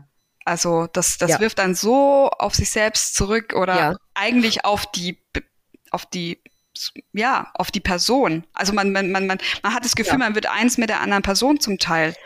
Das, ne, also, ne, dass, ja. dass, dass mir ja dann unterstellt wird, ja genau, und sie hat es geerbt und sie ist die Nächste und so. Also ja. man hat das Gefühl, man übernimmt einen gewissen Teil der Identität der Person, ja. die erkrankt war.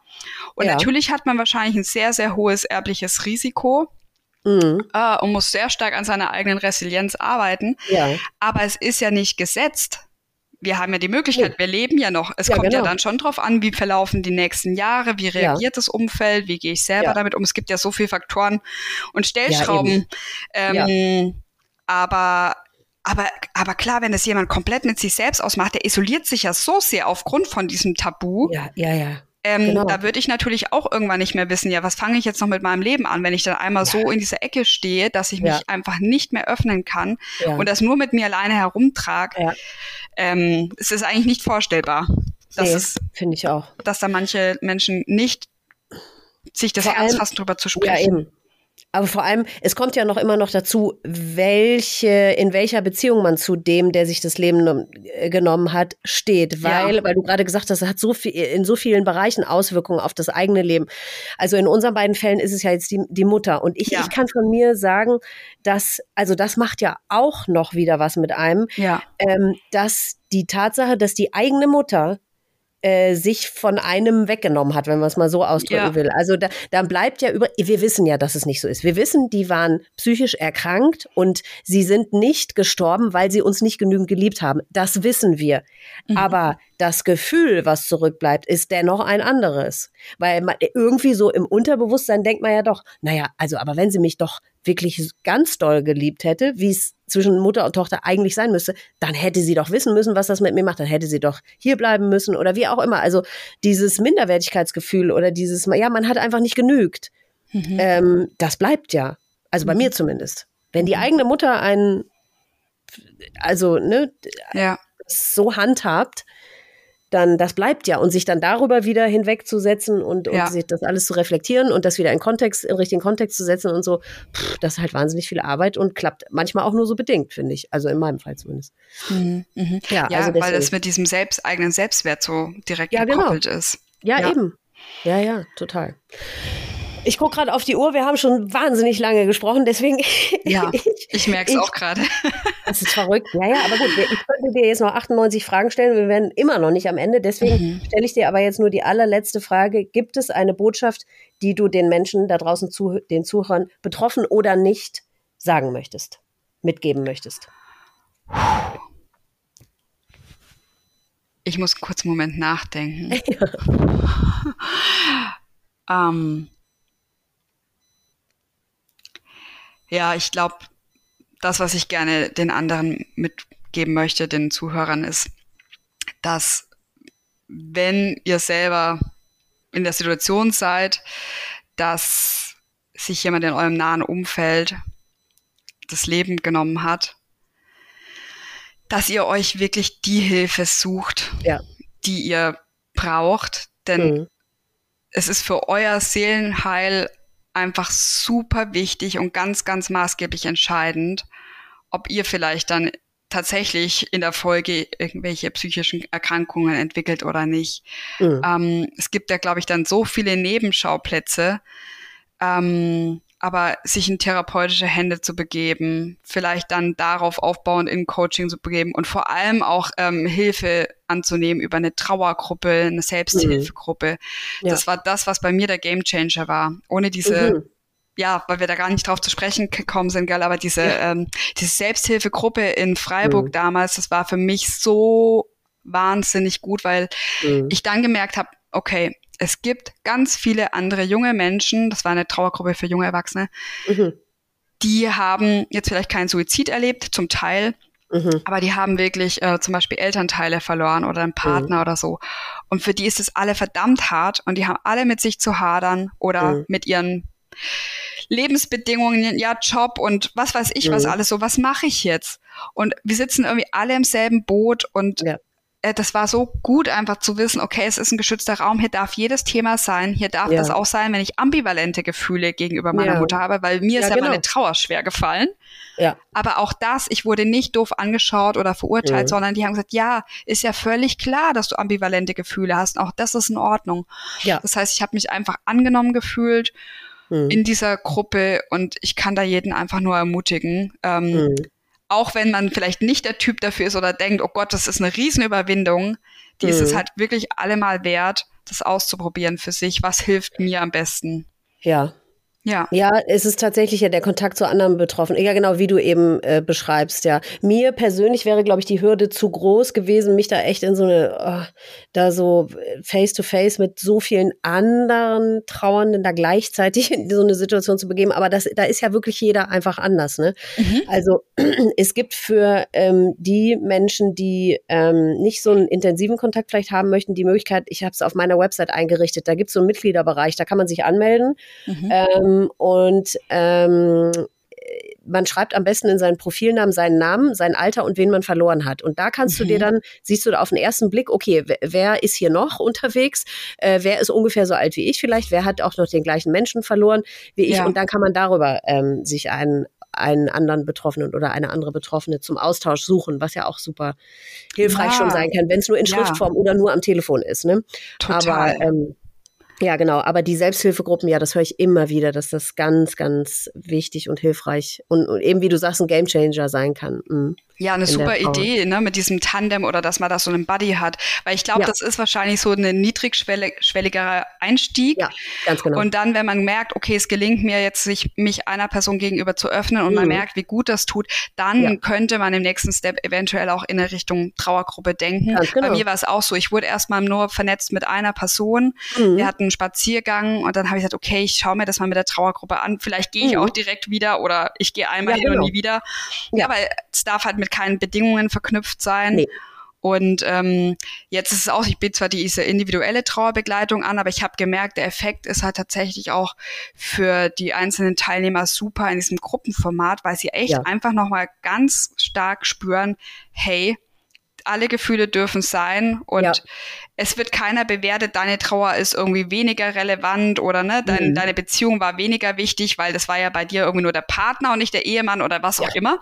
Ja. Also es gibt da keine Bewertung mhm. ähm, und ähm, das hat einfach nochmal so eine Kraft. Ähm, ich spüre das jetzt einfach, sag ich mal, von der anderen Seite, aus der anderen Rolle und Mhm. Und, und merk einfach, ähm, ja, wie gut es tut, diesen geschützten Raum zu haben. Aber ich glaube, ja. am Ende ist es ja jede Form, ne? Auch das, das, was du anbietest mit diesen Interviews, ich finde das so großartig. Mhm. Also, na, wirklich mal mhm. so sich Zeit zu nehmen, zu, drüber zu sprechen mhm. und wiederum andere können das anhören und fühlen sich ja. dadurch eben auch nicht irgendwie wie ein nee, Alien. Genau.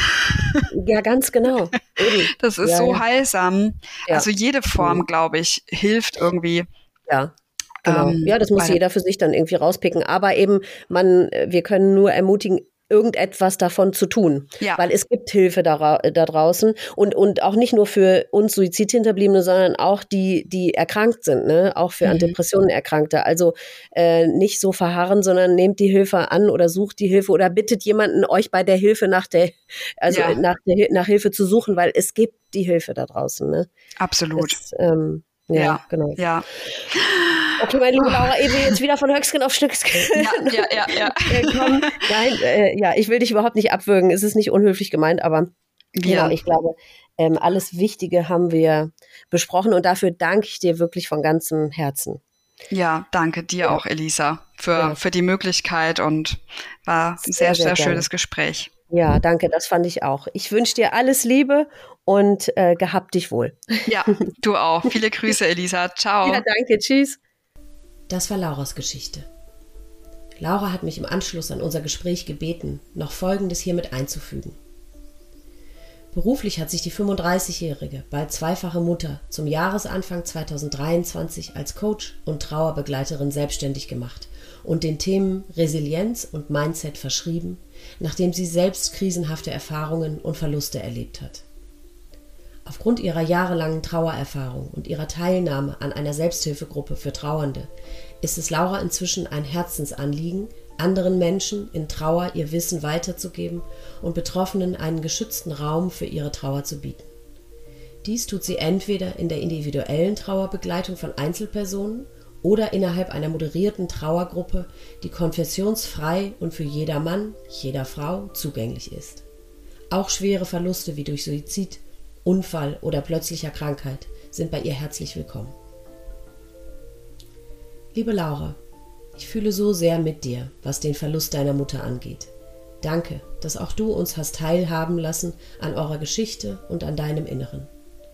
Ich bin mir sehr sicher, dass deine Mama sehr stolz auf dich und deine wachsende Familie wäre bzw. ist und sie auf ihre Art immer an allem, was du tust, teilnimmt und sich an allem erfreut. Von Herzen wünsche ich dir und euch nur das Beste für den weiteren Lebensweg. Wenn du auch eine Betroffene oder ein Betroffener von Suizid bist und du deine Geschichte hier erzählen möchtest, dann melde dich gerne bei mir unter mail@selbstwort.com. Du hast die Möglichkeit, dein Erlebtes im Gespräch mit mir zu erzählen oder du kannst es aufschreiben, mir als Text zukommen lassen und ich lese es dann vor. Ich danke euch sehr fürs Zuhören. Ich wünsche euch alles Liebste, Beste und Schönste. Passt gut auf euch auf und bleibt vor allem gesund. Bis zum nächsten Mal.